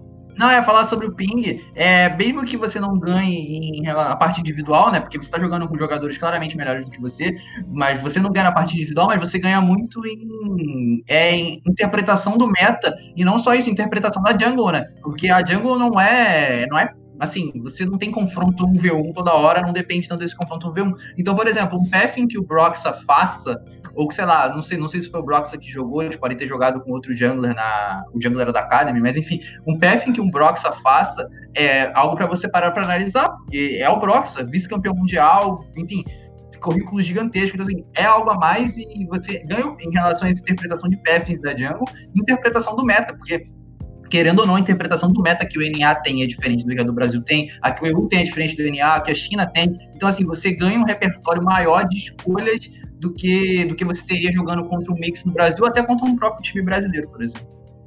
É, porque esse mix a gente não sabe. Pô, tinha um treinador por trás? Não tinha. Enquanto na Team Mix a gente sabe que tem uma staff gigantesca por trás dos caras, sabe? A, a parte estrutural da Liquid é maravilhosa. Então, realmente, assim, a NTZ achou o melhor parceiro de treino possível que tinha numa situação completamente caótica, né? Que você não tem time para treinar e os caras foram lá e acharam. Então, deu muito, muito bom para eles. É... Cara, acho que, assim, só para coroar a conquista da NTZ, acho que o time inteiro jogou bem, o time inteiro jogou sabendo das suas condições, é... o que, que eles tinham que fazer e tudo mais. O Envy Assim, dessa vez nem dá pra falar que foi buff de playoff, porque o Envy terminou a fase regular jogando demais, velho. Então, assim, ele só continuou o momento que ele tava e. Mano, o, o moleque é bom, cara. O moleque é bom em um momento que importa, e isso é. Sempre quer ter um jogador assim. Ele, pra mim, ele fez uma série impecável, cara. Impecável. Ele jogou demais com tudo, assim. Eu, eu já vi tão Sr. bem bravo. Falou, meu, esse Envy, o cara chega na final, ele vira o Faker. E é, é isso, cara. Ele dá um step up muito grande. E a preparação, a comissão técnica da NTZ. Gente, a NTZ já ganhou cinco vezes o CBLOL. Os caras entraram no final de 2014. Começo de 2015, dá pra falar, porque aquela, aquela line do, do final de 2014, os caras nem estavam entrosados direito. Jogaram com então... o coach, né? Jogaram com o Joko. Não sei se o Joker era coach na época. Mas... Não, não, não ele, ele, ele, era player, era player ainda. Ele era, ele era jungle na época. Mas, gente, não dá para você. Acho que depois daquele, daquele, daquela série que o Flamengo perdeu no ano passado, que fizeram aquela campanha maravilhosa e perderam pra NTZ na final, não dá para você menosprezar nem um pouco a NTZ em questão de preparação para melhor de cinco. Esse time sabe muito bem se preparar. E refletiu no que foi a série. Não, e foi o que eu postei no meu, lá, lá no meu assim, é, Twitter também, que foi assim. Cara, a NTZ terminou é que eu chamo de segunda era, né? Porque se eu for pegar, tipo, essas eras aí, a primeira é desde quando começou a competitiva até 2014. A segunda foi esse formato aí que teve de presencial e tal, de 2015 até 2020. E a terceira que vai começar com, com franquia agora. Essa segunda era, não, não tem o que falar, gente. A NTZ dominou. A NTZ, hoje, ela é no Brasil a maior organização de League of Legends, sabe? Os caras ganharam cinco títulos, os caras não, os cara não caíram. É, teve. Os caras passaram por tudo, sabe? É por quase rebaixamento, a ganhar título, a ter a principal line-up, tipo, brasileira da história. Então, assim, é. A gente tem que parabenizar sim eles, a gente tem que falar sim que a NTZ que foi merecido. E eles fecharam, tipo, com, com com chave de ouro. Mas vamos ver agora, né? Porque agora a chave vira, né? Querendo ou não. sim, Agora sim. Tem, tem Mundial aí. Ah, mas eu, eu acho que esse formato novo do, do play-in ajudou demais a NTZ. Eu, sim, ajudou cara, pior, card, né, no geral. Pior, cara, pior que eu também achei. Vamos ser sério, a expectativa para muita gente tá bem baixa. Se, se pegar a primeira. A primeira. É, é, MD5, tá bom. Já é razoável. Tá bom, é. já é razoável. Se conseguir jogar contra o segundo do. do outro a, grupo, a safe. MD5, é, a segunda MD5. É, a, a, a, segunda MD5, safe. E se passar pra, pra fase de grupos também, aí. aí a gente já pode virar, virar cachaça 5 horas da manhã, que provavelmente é a horário que a gente vai estar tá assistindo, porque vai é... ser na China. É, já começar agora a falar do, do Mundial, que é, o nossa, que é uma das nossas pautas aqui. É, a I3Z, consequentemente por ter ganhado esse CBLOL, está classificada ao play do Mundial, que mudou de, de, formato, né? Agora é um formato novo devido à não participação da VCS por conta por questões governamentais, por causa da Covid e tal. A VCS não vai participar, então as vagas foram redistribuídas, o formato foi reinventado num curto período que a Riot teve ali para pensar. Provavelmente eles já tinham isso em mente se acontecesse, né? Já era um plano B da Riot, mas esse plano B foi executado e a gente vai ter uh, o play-in com a LGD Gaming representando a China, a Mad Lions representando a Europa, o POT, o, o Cid 4, uh, a Team Liquid representando o Cid 3 do NA e a Paris Saint-Germain Talon representando o Cid 2 da PCS, no pote 1. No pote 2, que é o pote que a NTZ tá, a gente tem a NTZ, a Unicorns of Love representando a Rússia, a V3 Esports representando o Japão, a Rainbow Seven representando a América Latina, que tem o Aloned na, na, na sua lineup, importante destacar, a Oceania, que tem a Legacy, e a Turquia, que tem a Papara Supermassive fechando aí o pote 2 do Mundial. Eu queria já perguntar o que vocês têm de expectativa para a NTZ nesse Mundial. Eu sei que é muito cedo para falar isso, porque os grupos nem foram sorteados ainda. Mas o que a gente pode ter um pouquinho da, desse gostinho da NTZ contra esses adversários, se é possível, se não é possível. Mas antes disso, eu queria destacar dois pontos. É, dois pontos que já. Me, um que, que me deixa tranquilo e outro que me preocupa. O que me deixa tranquilo é por questão do protocolo de Covid. A NTZ já embarcou nessa segunda-feira pra, pra China, ou seja, vai ter 20 dias. Inclusive, eles devem estar viajando agora, devem estar no céu agora. É, vai ter 20 dias de preparação aí pro Mundial, que é uma preparação muito boa, que eles não tiveram naquele MSI, onde eles chegaram um ou dois dias ao Vietnã, se eu não me engano, que foi o local do, do, do MSI. Então foi um tempo muito pouco, até para eles se prepararem em questão do jet lag que foi tudo errado naquele Mundial. E agora a questão que me preocupa é o que o Podola citou no Twitter, muita gente citou no Twitter, que eles estão cometendo o mesmo erro que eles cometeram nesse MSI e não estão levando a sua comissão técnica, estão indo somente com o head coach, que é o maestro. Isso me preocupa porque foi um erro muito grande que eles tiveram na, na, nesse MSI e eles estão cometendo de novo, mas podem dar suas prospecções para NTZ nesse play. Assim, assim, como eu ia falar sobre esse Beleza. tema, deixa eu começar. É, Todo rapidinho. mundo quis falar. Não, é, é que não, não, antes do Caio puxar o gancho, eu já ia falar sobre a falta, de, sobre a falta do treinador na NTZ. Então, existem fatores que me animam e existem fatores que me desanimam, como o Caio acabou de citar. A, a, a NTZ tá indo, sei lá, 20, 17 dias antes do Worlds começar, talvez, 18 não para ser exato. E isso é muito bom porque você vai ter como se preparar. E pelo que eu tô sabendo, a G2 quer aumentar a autoestima, então dá para conseguir treino com gente boa aí. Então, é, enfim, é uma, é uma tentativa a mais para se preparar, é uma chance a mais. Aí, como o Caio citou, no MSI a NTZ lá, chegou faltando dois dias para a competição começar. Então, é uma boa, é uma boa chance da, de, um, de ter um desempenho melhor. Em contrapartida, como você citou, é, a NTZ está repetindo o mesmo erro do passado, que é não levar a comissão técnica inteira. Tudo bem, é, é, pelo que eu fiquei sabendo, há um protocolo que limita a, a 10 pessoas, o que uma. O que, uma, o que uma organização pode levar, não, a informação não é 100% correta, que fique claro, é o que eu fiquei sabendo. E, e, ainda assim tá levando oito e não tá levando os analistas, que eu acho um erro fatal. Você precisa dos analistas lá com você. O, a, a diferença de trabalho é muito. De trabalho presencial do analista, presencial de, de, remoto é muito diferente. É como, sei lá, você impedisse do, de um. Da análise, da, da análise de desempenho de um determinado time de futebol ir ao estádio, ou você correr uma corrida de Fórmula 1 sem os seus mecânicos e engenheiros, sabe? Então é muito complexo Eu acho que a NTZ tá pecando nesse ponto. Mas assim, e a gente tem um fator que é a aleatoriedade, a gente pode cair num grupo muito bom, e os adversários do play esse ano são muito fortes. A gente tem a Med vindo aí, que é um ótimo time, a gente tem a LGD de Pinut, Amendoim e Chier também. Então, assim, são times muito bons. A gente também tem a UOL, a badalada UOL, que tá vindo aí, muita gente falando bem deles. É um bom time, o Gadget tá numa boa fase, o Arras tem que tá bem, o Noman voando baixo. Então, assim, e o PSG Talon, que também é um bom time vindo da VCS, vindo da PCS, tem algumas características diferentes do que.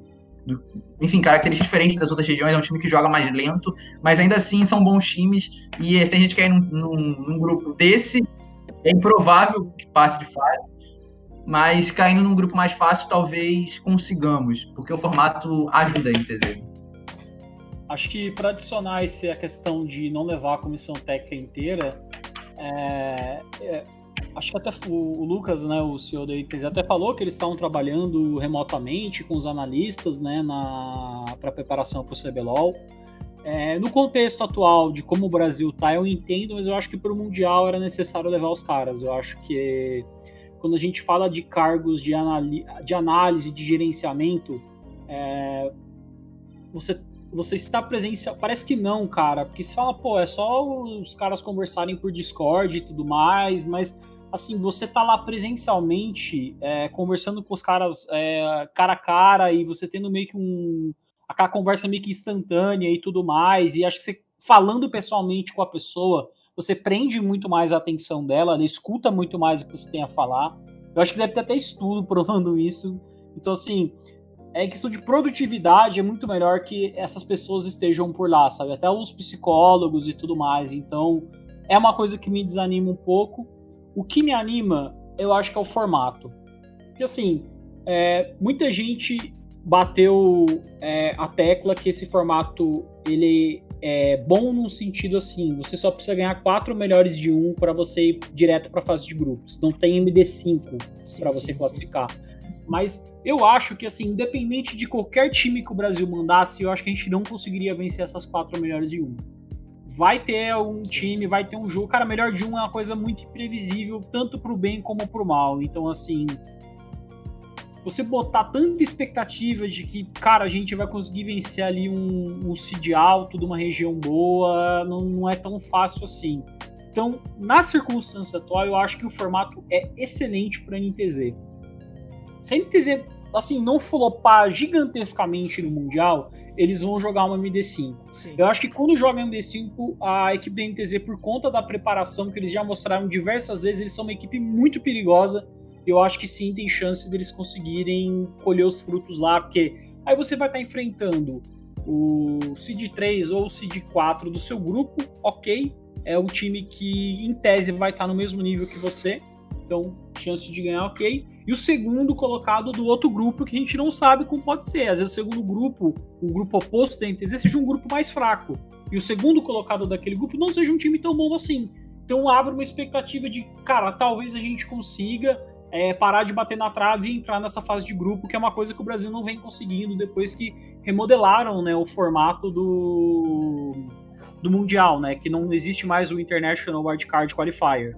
Então, desde que virou o play-in com as regiões Major, tendo ali as equipes jogando essa fase de entrada, a gente não conseguiu. Ao contrário, por exemplo, da Rússia, que bateu na trave diversas vezes e que muita gente está botando fé que eles consigam agora.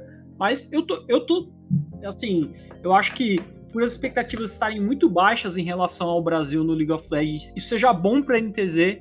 Não tem pressão em cima da NTZ de, de conseguir bons resultados, o pessoal não está esperando muita coisa, e é exatamente quando você não espera muita coisa que pode dar certo.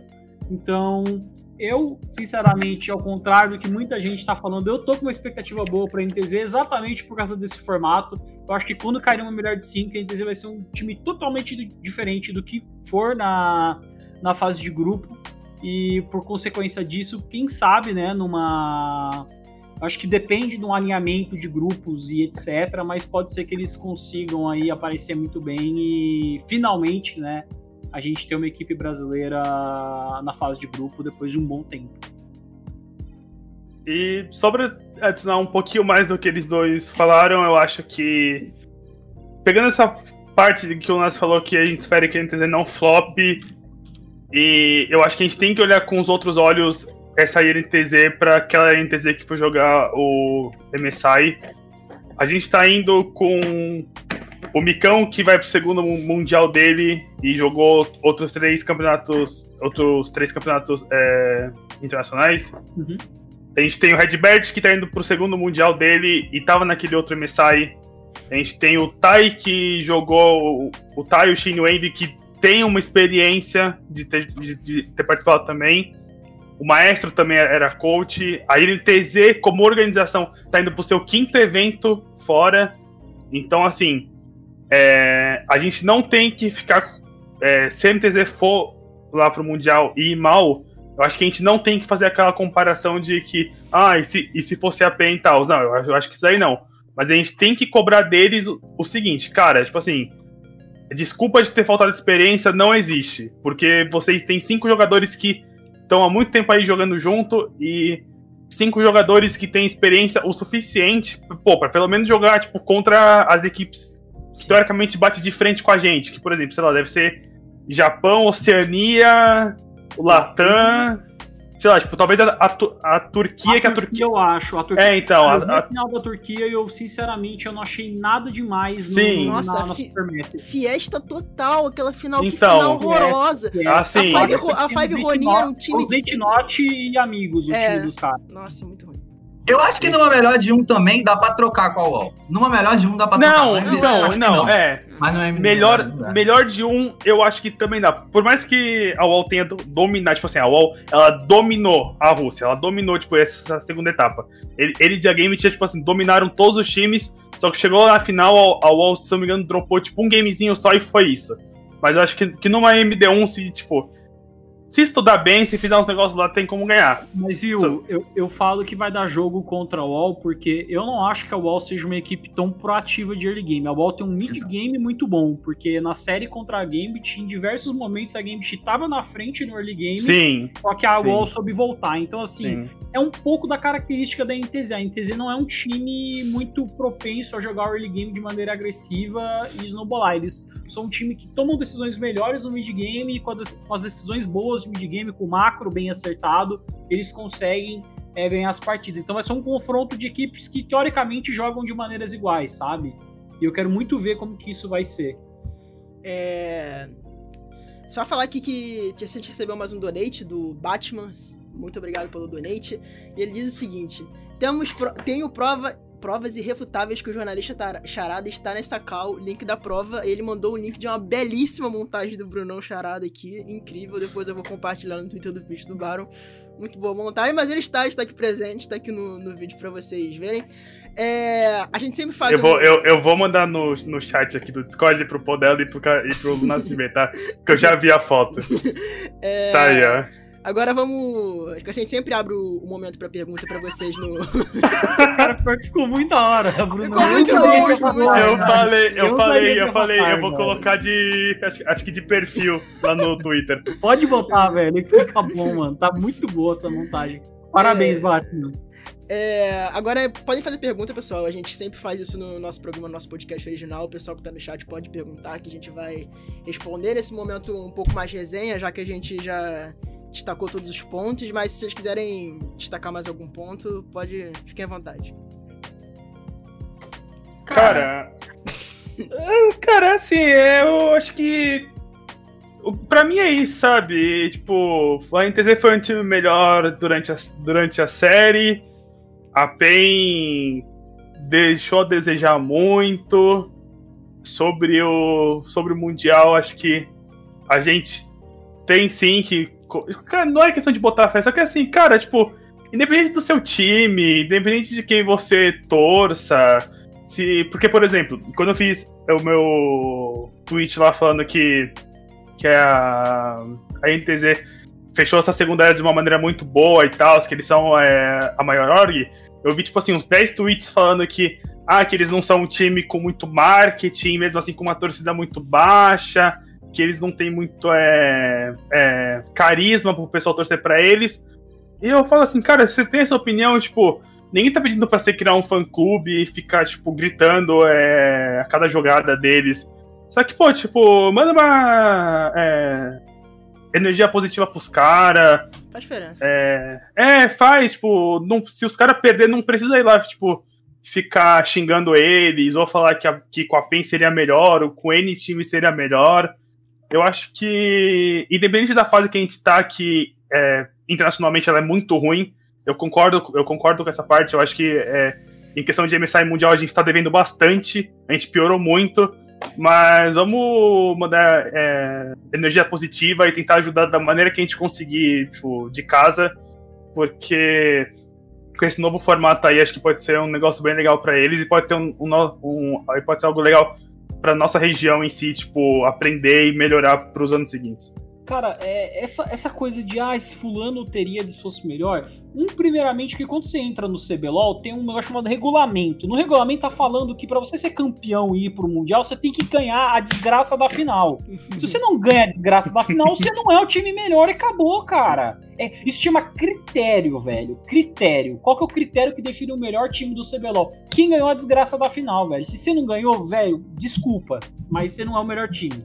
A gente não tá no, no, numa região que tem quatro seeds como a China. Não é, quatro, é, um negócio assim, ah, não tem um time de matemático assim, que os caras estão fazendo as contas. Então, segundo aqui a minha conta, a a, a PEN pontuou 9.72, a NTZ pontuou 9.35, então a PEN vai pro, pro Mundial. Não é assim, cara, existe critério quando você sabe do critério e como o regulamento funciona, você tem que se preparar exatamente para esse regulamento. Se você não se prepara, se não, não deu certo, amigão, paciência.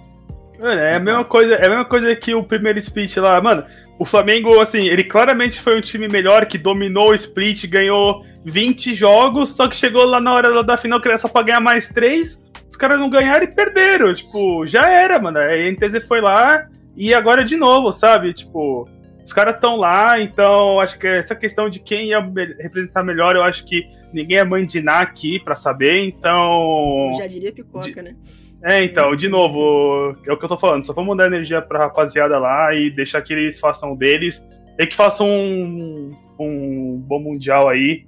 E um abração principalmente pro maestro aí, né? Que pra não tomar outra cobrada amigão, dele. Amigão, amigão, maestro amigão, pra não tomar outra cobrada. É, Cara, eu, já vou ler outra maestro... pergunta aqui. Vai lá, vai lá. Pode falar, pode falar, vai, manda, manda pra lá. É, a primeira pergunta aqui do Jonan The Dude. Vocês confiam em screens com a média? Peter ama NTZ. É, eu acho que é bem possível, é bem possível. Cara, tem um problema em os dois escrimarem juntos, mas que o Peter ame a INTZ, a INTZ ame o Peter pode acontecer dos dois se enfrentarem é. um no grupo, é, sim, ou numa, um eventual, uma, no eventual melhor de cinco.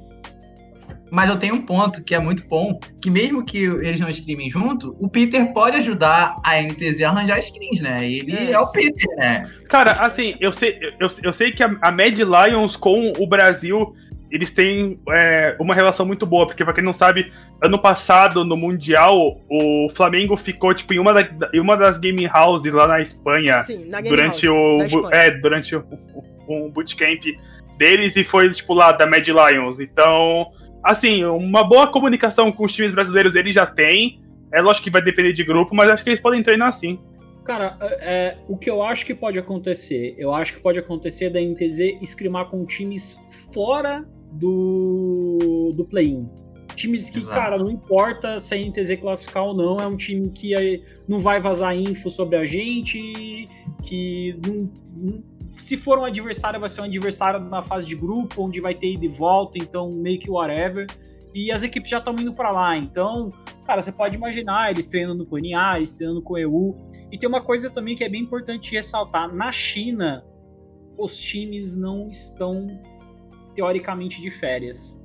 Porque a China tem uma intertemporada que é a Demacia Cup.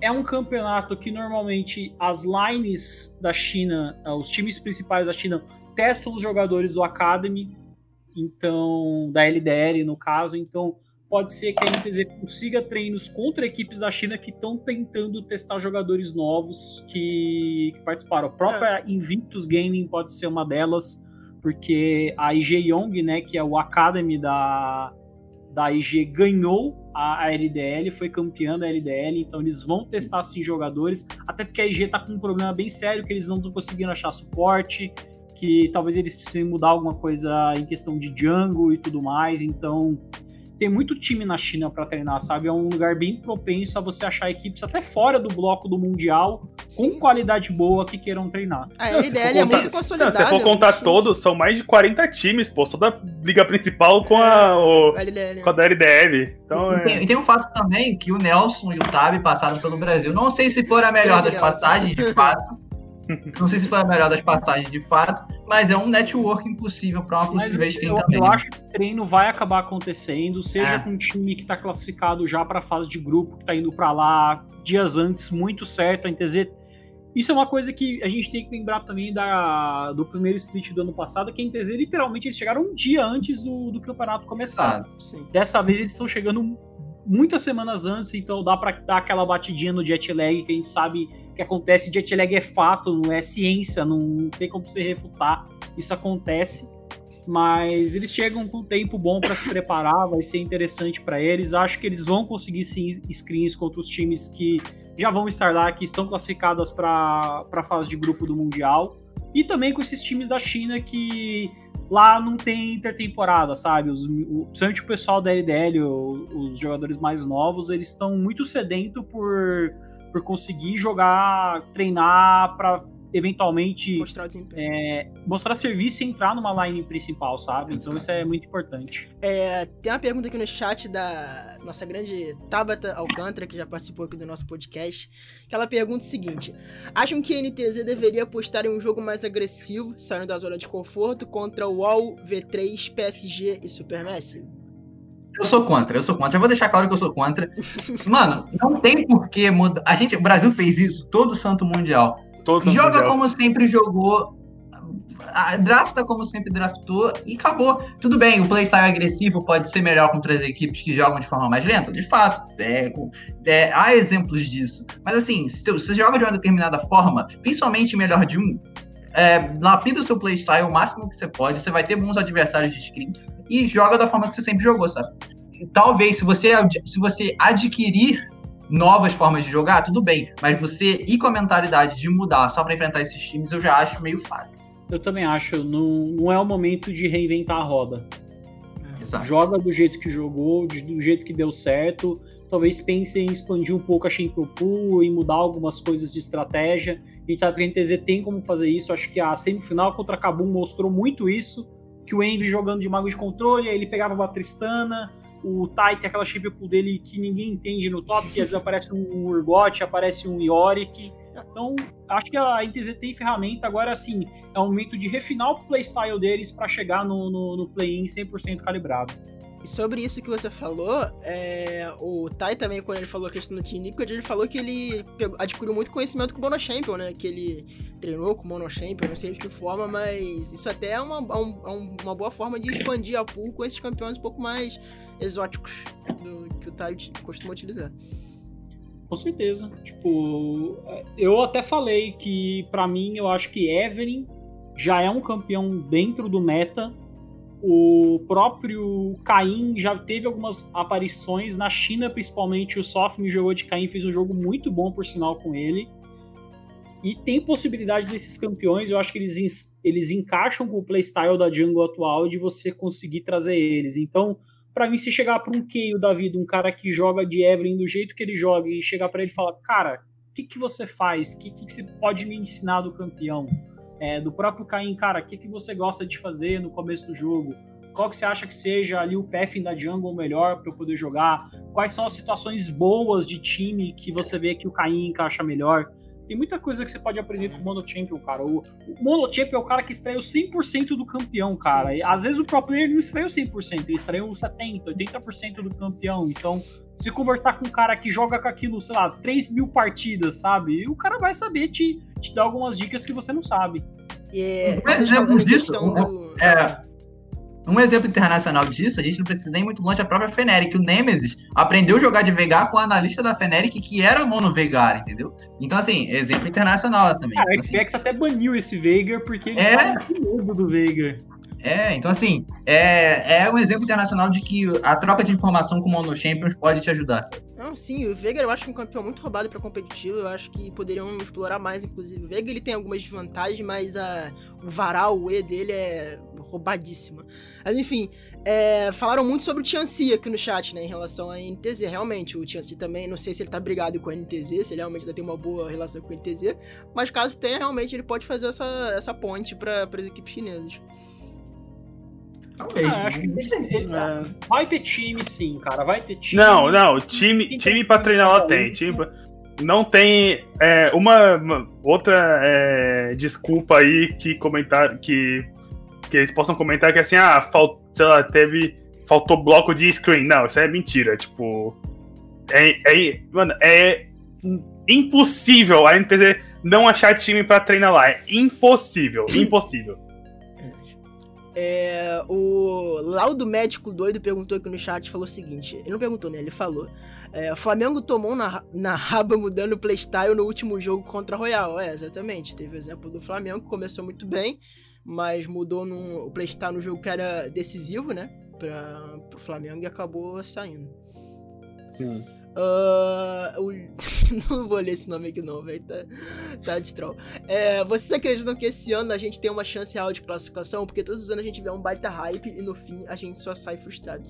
Eu acho que não é pra hypar, tipo assim, absurdos, mas esse ano a gente tem um, um formato que favorece a gente e que pelo menos Cara, a gente vai ter a chance de jogar um MT5.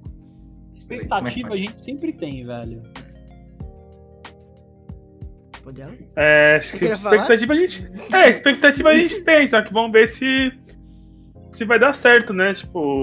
O que, que o Podelo tá Tô respondendo a pergunta, pô. Não e sim. Não e sim, entendeu? A gente tem, mas não tem, sabe? Eu é, tem, tipo. Mas...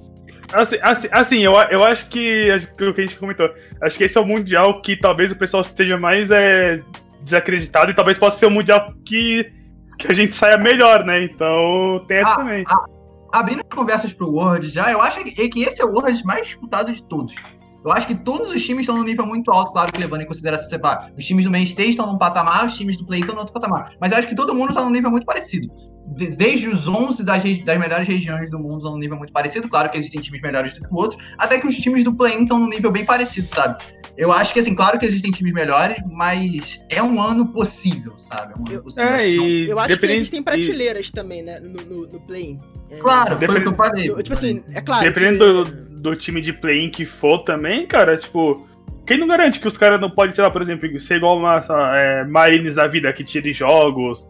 Sim, Ou sim. Esse, esse Mundial seja finalmente o ano que a Rússia ganhe, sabe? Tem um time. Tem um time trollzinho ali do, do dos mais populares do play que é a LGD, cara. É, o Cálice já falou isso e eu assino embaixo.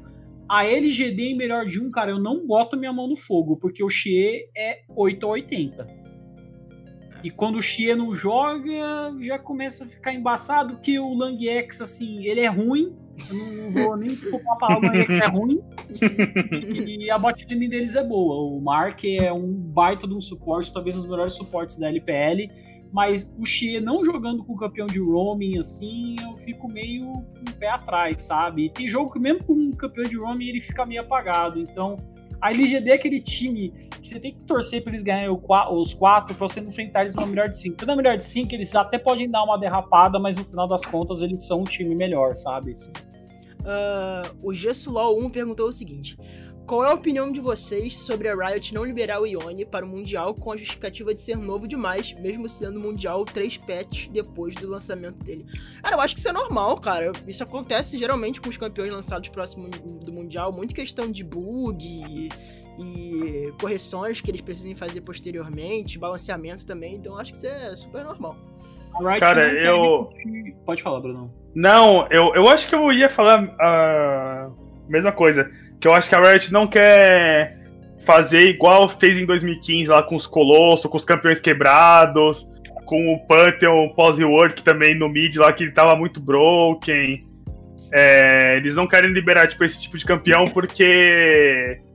Não falando que ele vai entrar, mas o Ione pode tipo, aparecer naquela lista de campeões, tipo, Kalista, Azir, tipo, que ou você nerf e deixa o campeão, tipo, lá pra baixo, quase semi-morto, ou se você bufa e deixa ele lá no alto sendo pick ban e um campeão muito quebrado. Então acho que eles não querem liberar o Yoni por causa disso, porque se ele aparecer e ficar muito quebrado, talvez não seja uma experiência muito boa, porque ele é um campeão muito, muito novo, né? Então. Playmaker também, né? Tem esse detalhe. É. Oi? Em, em 2015 eles fizeram é. esse erro, né? Eles deram um remodel ali nos Colossos, teve o próprio GP que recebeu o rework, o Mordekaiser também que tinha aquela, passi aquela passiva bizarra que ele não dividia XP na lane. Sim.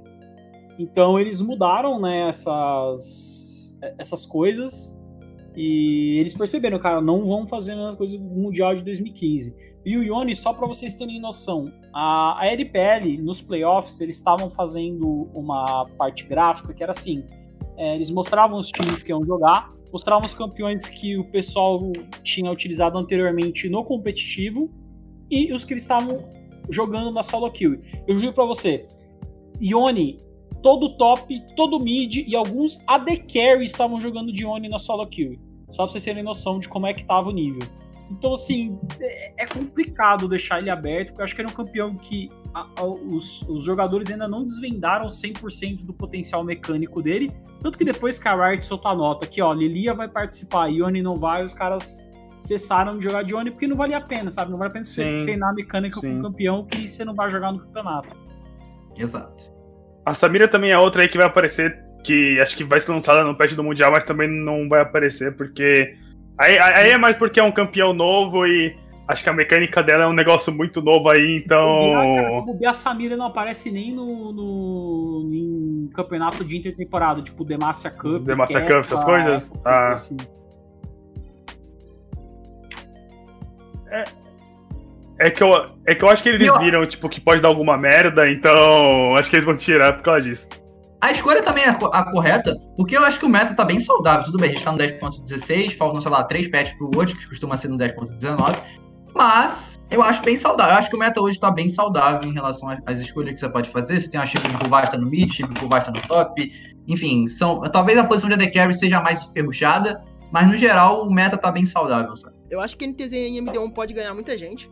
Porque existe um mundo em MD1 que pode acontecer tudo, é, uma, é, um, é, um, time muito novo, você jogando contra outro time que geralmente costuma menosprezar o Brasil, é, costuma menosprezar todas as wildcards, né, de, no, do modo geral, não é só o Brasil. É, mas eu acho que a INTZ, se fosse dizer que ia estar numa prateleira acima, eu creio que ela tá numa prateleira acima da V3 e da, e da Rainbow Seven mas os outros times estão iguais ou melhores que, que a NTZ nesse, nesse aspecto.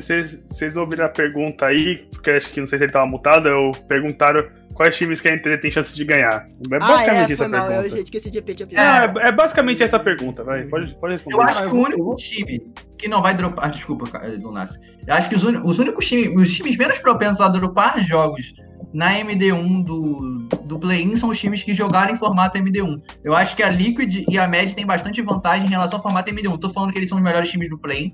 Acho a LGD melhor que os outros. Mas acho que no formato de MD1, eles já estão adaptados, eles sabem como jogar. Então, assim, eles têm menos chances de dropar jogos em melhores de um do que, por exemplo, sei lá, a LGD teria, ou, enfim, os times que jogaram no formato MD3 a, o regular do, Cara, o time mais aterrorizante para mim, é, não só em MD1 como em MD5, é a Mighty Lions, porque você tem um coach que assistiu o CBLOL inteiro. Nenhum outro coach do play é, assistiu o CBLOL inteiro. O Peter, o Peter sabe exatamente. Se fosse a PEN, se fosse a PRG, se fosse a NTZ, se fosse a Fúria, se fosse qualquer um dos times, eu acho que ele ia saber como jogar, sabe? Porque ele assiste. O mas sobre prateleira acima, eu vou, vou soltar uma aqui. Eu acho que a NTZ tá acima da, da Turquia. Ainda mais porque o Jungle Mid da Papara Supermassive é pavoroso. Nossa, pra mim, aquele time. Pra mim, aquele time é o Armut, o, Snow, o Snowflower e o Zitnot. O Mid ah, o... Jungle, cara, dá para você explorar tanto, mas tanto, mas tanto. E sinceramente, cara, eu acho que é. E o Armut, ele tá numa fase que ele tá jogando muito de tanque, porque ele tá cedendo o Strong Side pros 8 Not. Então, assim. Eu acho que entra numa linha de um jeito que é muito bom pra NTZ jogar contra eles. E o Bololu tá muito mal, nossa senhora. Nossa, isso... o, o, o, o próprio Cacau, cara. Não, prim, Cacau. primeiro que o nome da Super S virou Papara antes, né, velho? O que, que os caras estão fazendo é uma da empresa, vida? eu acho, de... Papara é uma, é uma telecom muito é, telecom. popular na, na Turquia. É, tipo, não, é, é, que, é, que, é, que, é, que, é que o nome, vamos ser sinceros, não é, tipo, pra gente não é... E vão ter que falar na transmissão, toda vez falaram igual 1902 é, então. Fenerbahçe. Vai ter que falar ó, ó, o nome do time é Papara e o mid laner dos caras é o Bolulu. É, não tem como perder pra isso. Brincadeiras à parte, o, Bolulu, o split do Bolulu foi muito ruim. Eu hypei o Bolulu quando ele surgiu, pensava que ele ia ser o novo Abedag, não virou. E é ruim, infelizmente.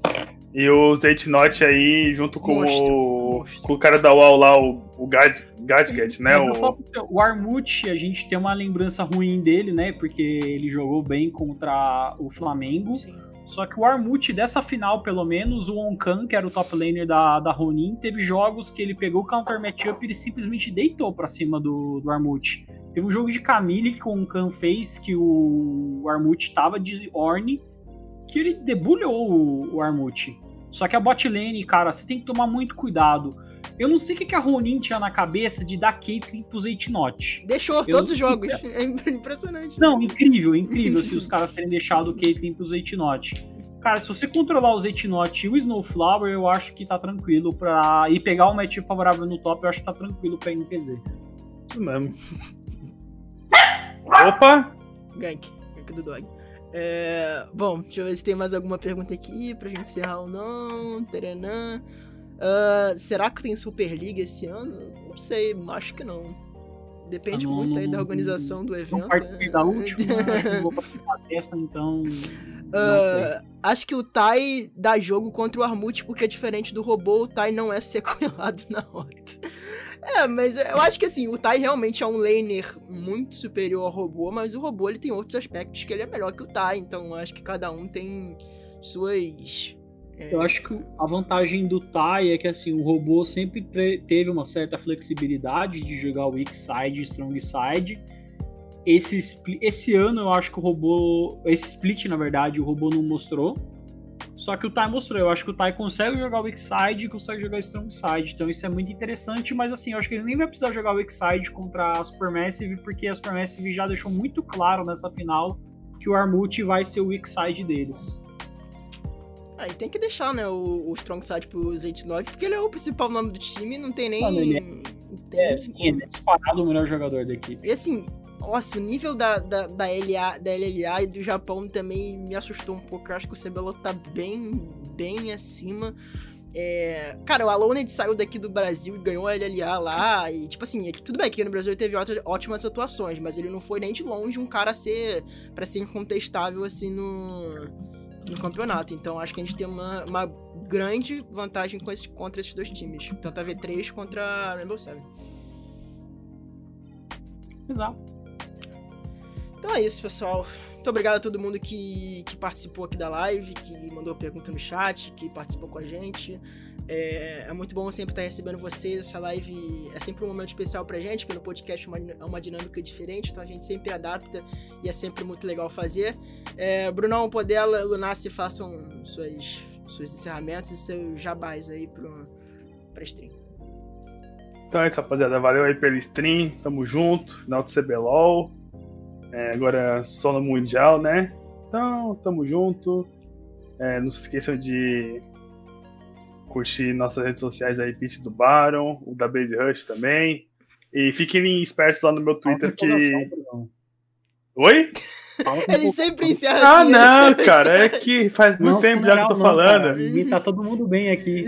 Então, e só fiquem de olho lá no meu Twitter que daqui a pouco eu vou postar a foto que mandaram lá. Vou colocar como foto de perfil.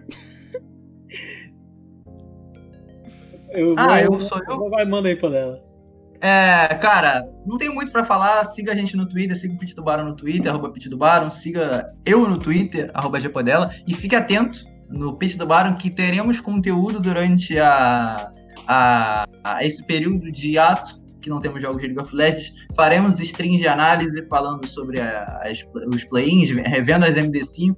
Talvez teremos podcasts especiais, aí não sei, teremos que ver com o criador do projeto, que é o Caio. E é isso. Bom, é, agradecer o convite de vocês novamente. Muito obrigado. Eu sempre estou disposto a falar de League of Legends qualquer hora, qualquer momento do dia. É, aproveitar para falar, quarta-feira, é, Around the Rift, às 9 horas. A gente vai estar tá comemorando, na verdade, assim, na terça-feira vai fazer quatro anos de, de ATR, então amanhã no caso, mas a gente vai comemorar na quarta. Mitos com novidades, então é, fiquem atentos, vai ser muito legal o programa. Vamos conversar sobre CBLOL, vamos conversar sobre, sobre as regiões que já se classificaram, não vai ser um papo só sobre CBLOL. A gente vai falar, eu vou falar de Japão, vai, vou falar de Turquia, a gente vai falar de um monte de coisa, vai ser um programa infinito se bobear. É, na quinta tem o Arnold Runeterra, para quem não conhece ou para quem gosta do, do Legends of Runeterra, né, que é o card game da Riot, a gente tem o programa, eu, o Kion, e o Léo Mané a gente faz. Vamos falar sobre o Pet Notes, talvez um deck techzinho. Na sequência eu vou fazer live, né? Que agora eu comecei a abrir live para fazer é, sobre a NFL. Então vai ter live da NFL para quem quiser acompanhar. É, a Twitch é exatamente a, o meu arroba no Twitter, é Lunace Diego também. Minhas redes sociais são todas padronizadas, então é só se procurar tanto o Instagram como o Facebook, como Twitter e Twitch. E eu vou estar tá lá fazendo então live da NFL de terça de domingo e de segunda também. Então fiquem atentos. Vai ter até o meu Discord, depois eu posso. Vocês podem ver lá no meu pinado do, do, do, próprio Twitter, que é onde eu vou acompanhar os jogos, onde tem as informações. Caso você não conheça futebol americano, tem também lá é, playlist dos vídeos com, com a, ensinando as regras, a história dos times e tudo mais. Então é isso. Agradecer o pessoal que acompanhou. Muito obrigado. É, já aproveitando o gancho aqui do, do Kepas colocou no chat, Around the Rift estou esperando o feed com o Pitch Tubarão. Então, isso, segundo o nosso queridíssimo Dudu falou no último, no último ATR, esse feat irá acontecer assim que o, que o ATR conseguir 10 mil inscritos no YouTube, então se inscrevam lá para tornar esse, esse grande feat. Tá quase lá, galera, tá quase é, lá. Tá quase lá. Faltam, tá quase lá. faltam 2 mil, se eu não me engano, então esse feat vai acontecer, se inscrevam lá que assim que bater 10 mil a gente vai fazer esse programa especial. É, como o Podela já adiantou, a gente vai fazer as VODs reviews durante as semanas até o Hotel Mundial. É, não sei se vai começar a semana, provavelmente vai. É, não sei se na quinta ou na sexta, mas a gente vai estar tá avisando no Twitter, então sigam a gente lá. A gente vai estar tá analisando os possíveis adversários do Brasil em suas devidas finais de regionais, seja as wildcards ou sejam as majors. A gente vai estar tá fazendo essa análise bem legal. E se der tempo também, a gente vai fazer uma análise de participação especial dos brasileiros, um retrozinho, igual a gente fez na MSI, é, sobre as participações anteriores do Brasil no Mundial. É, então é isso, pessoal. É, se inscrevam nas suas plataformas, caso você esteja escutando o, o, o podcast. É, possivelmente esse VOD vai sair na, na Base Rush, no canal do YouTube da Base Rush, então se inscrevam lá. Não tenho certeza, mas provavelmente vai. É, é isso, se inscreva na plataforma, Spotify, segue a gente no Twitter. É isso, até a próxima. Obrigado a todos. Tchau, tchau. E esse feat com, com a DR tem que acontecer porque eu tenho que ensinar os caras ver porque eles não sabem. Tchau. Valeu, pessoal. Brincadeira, brincadeira, brincadeira, brincadeira.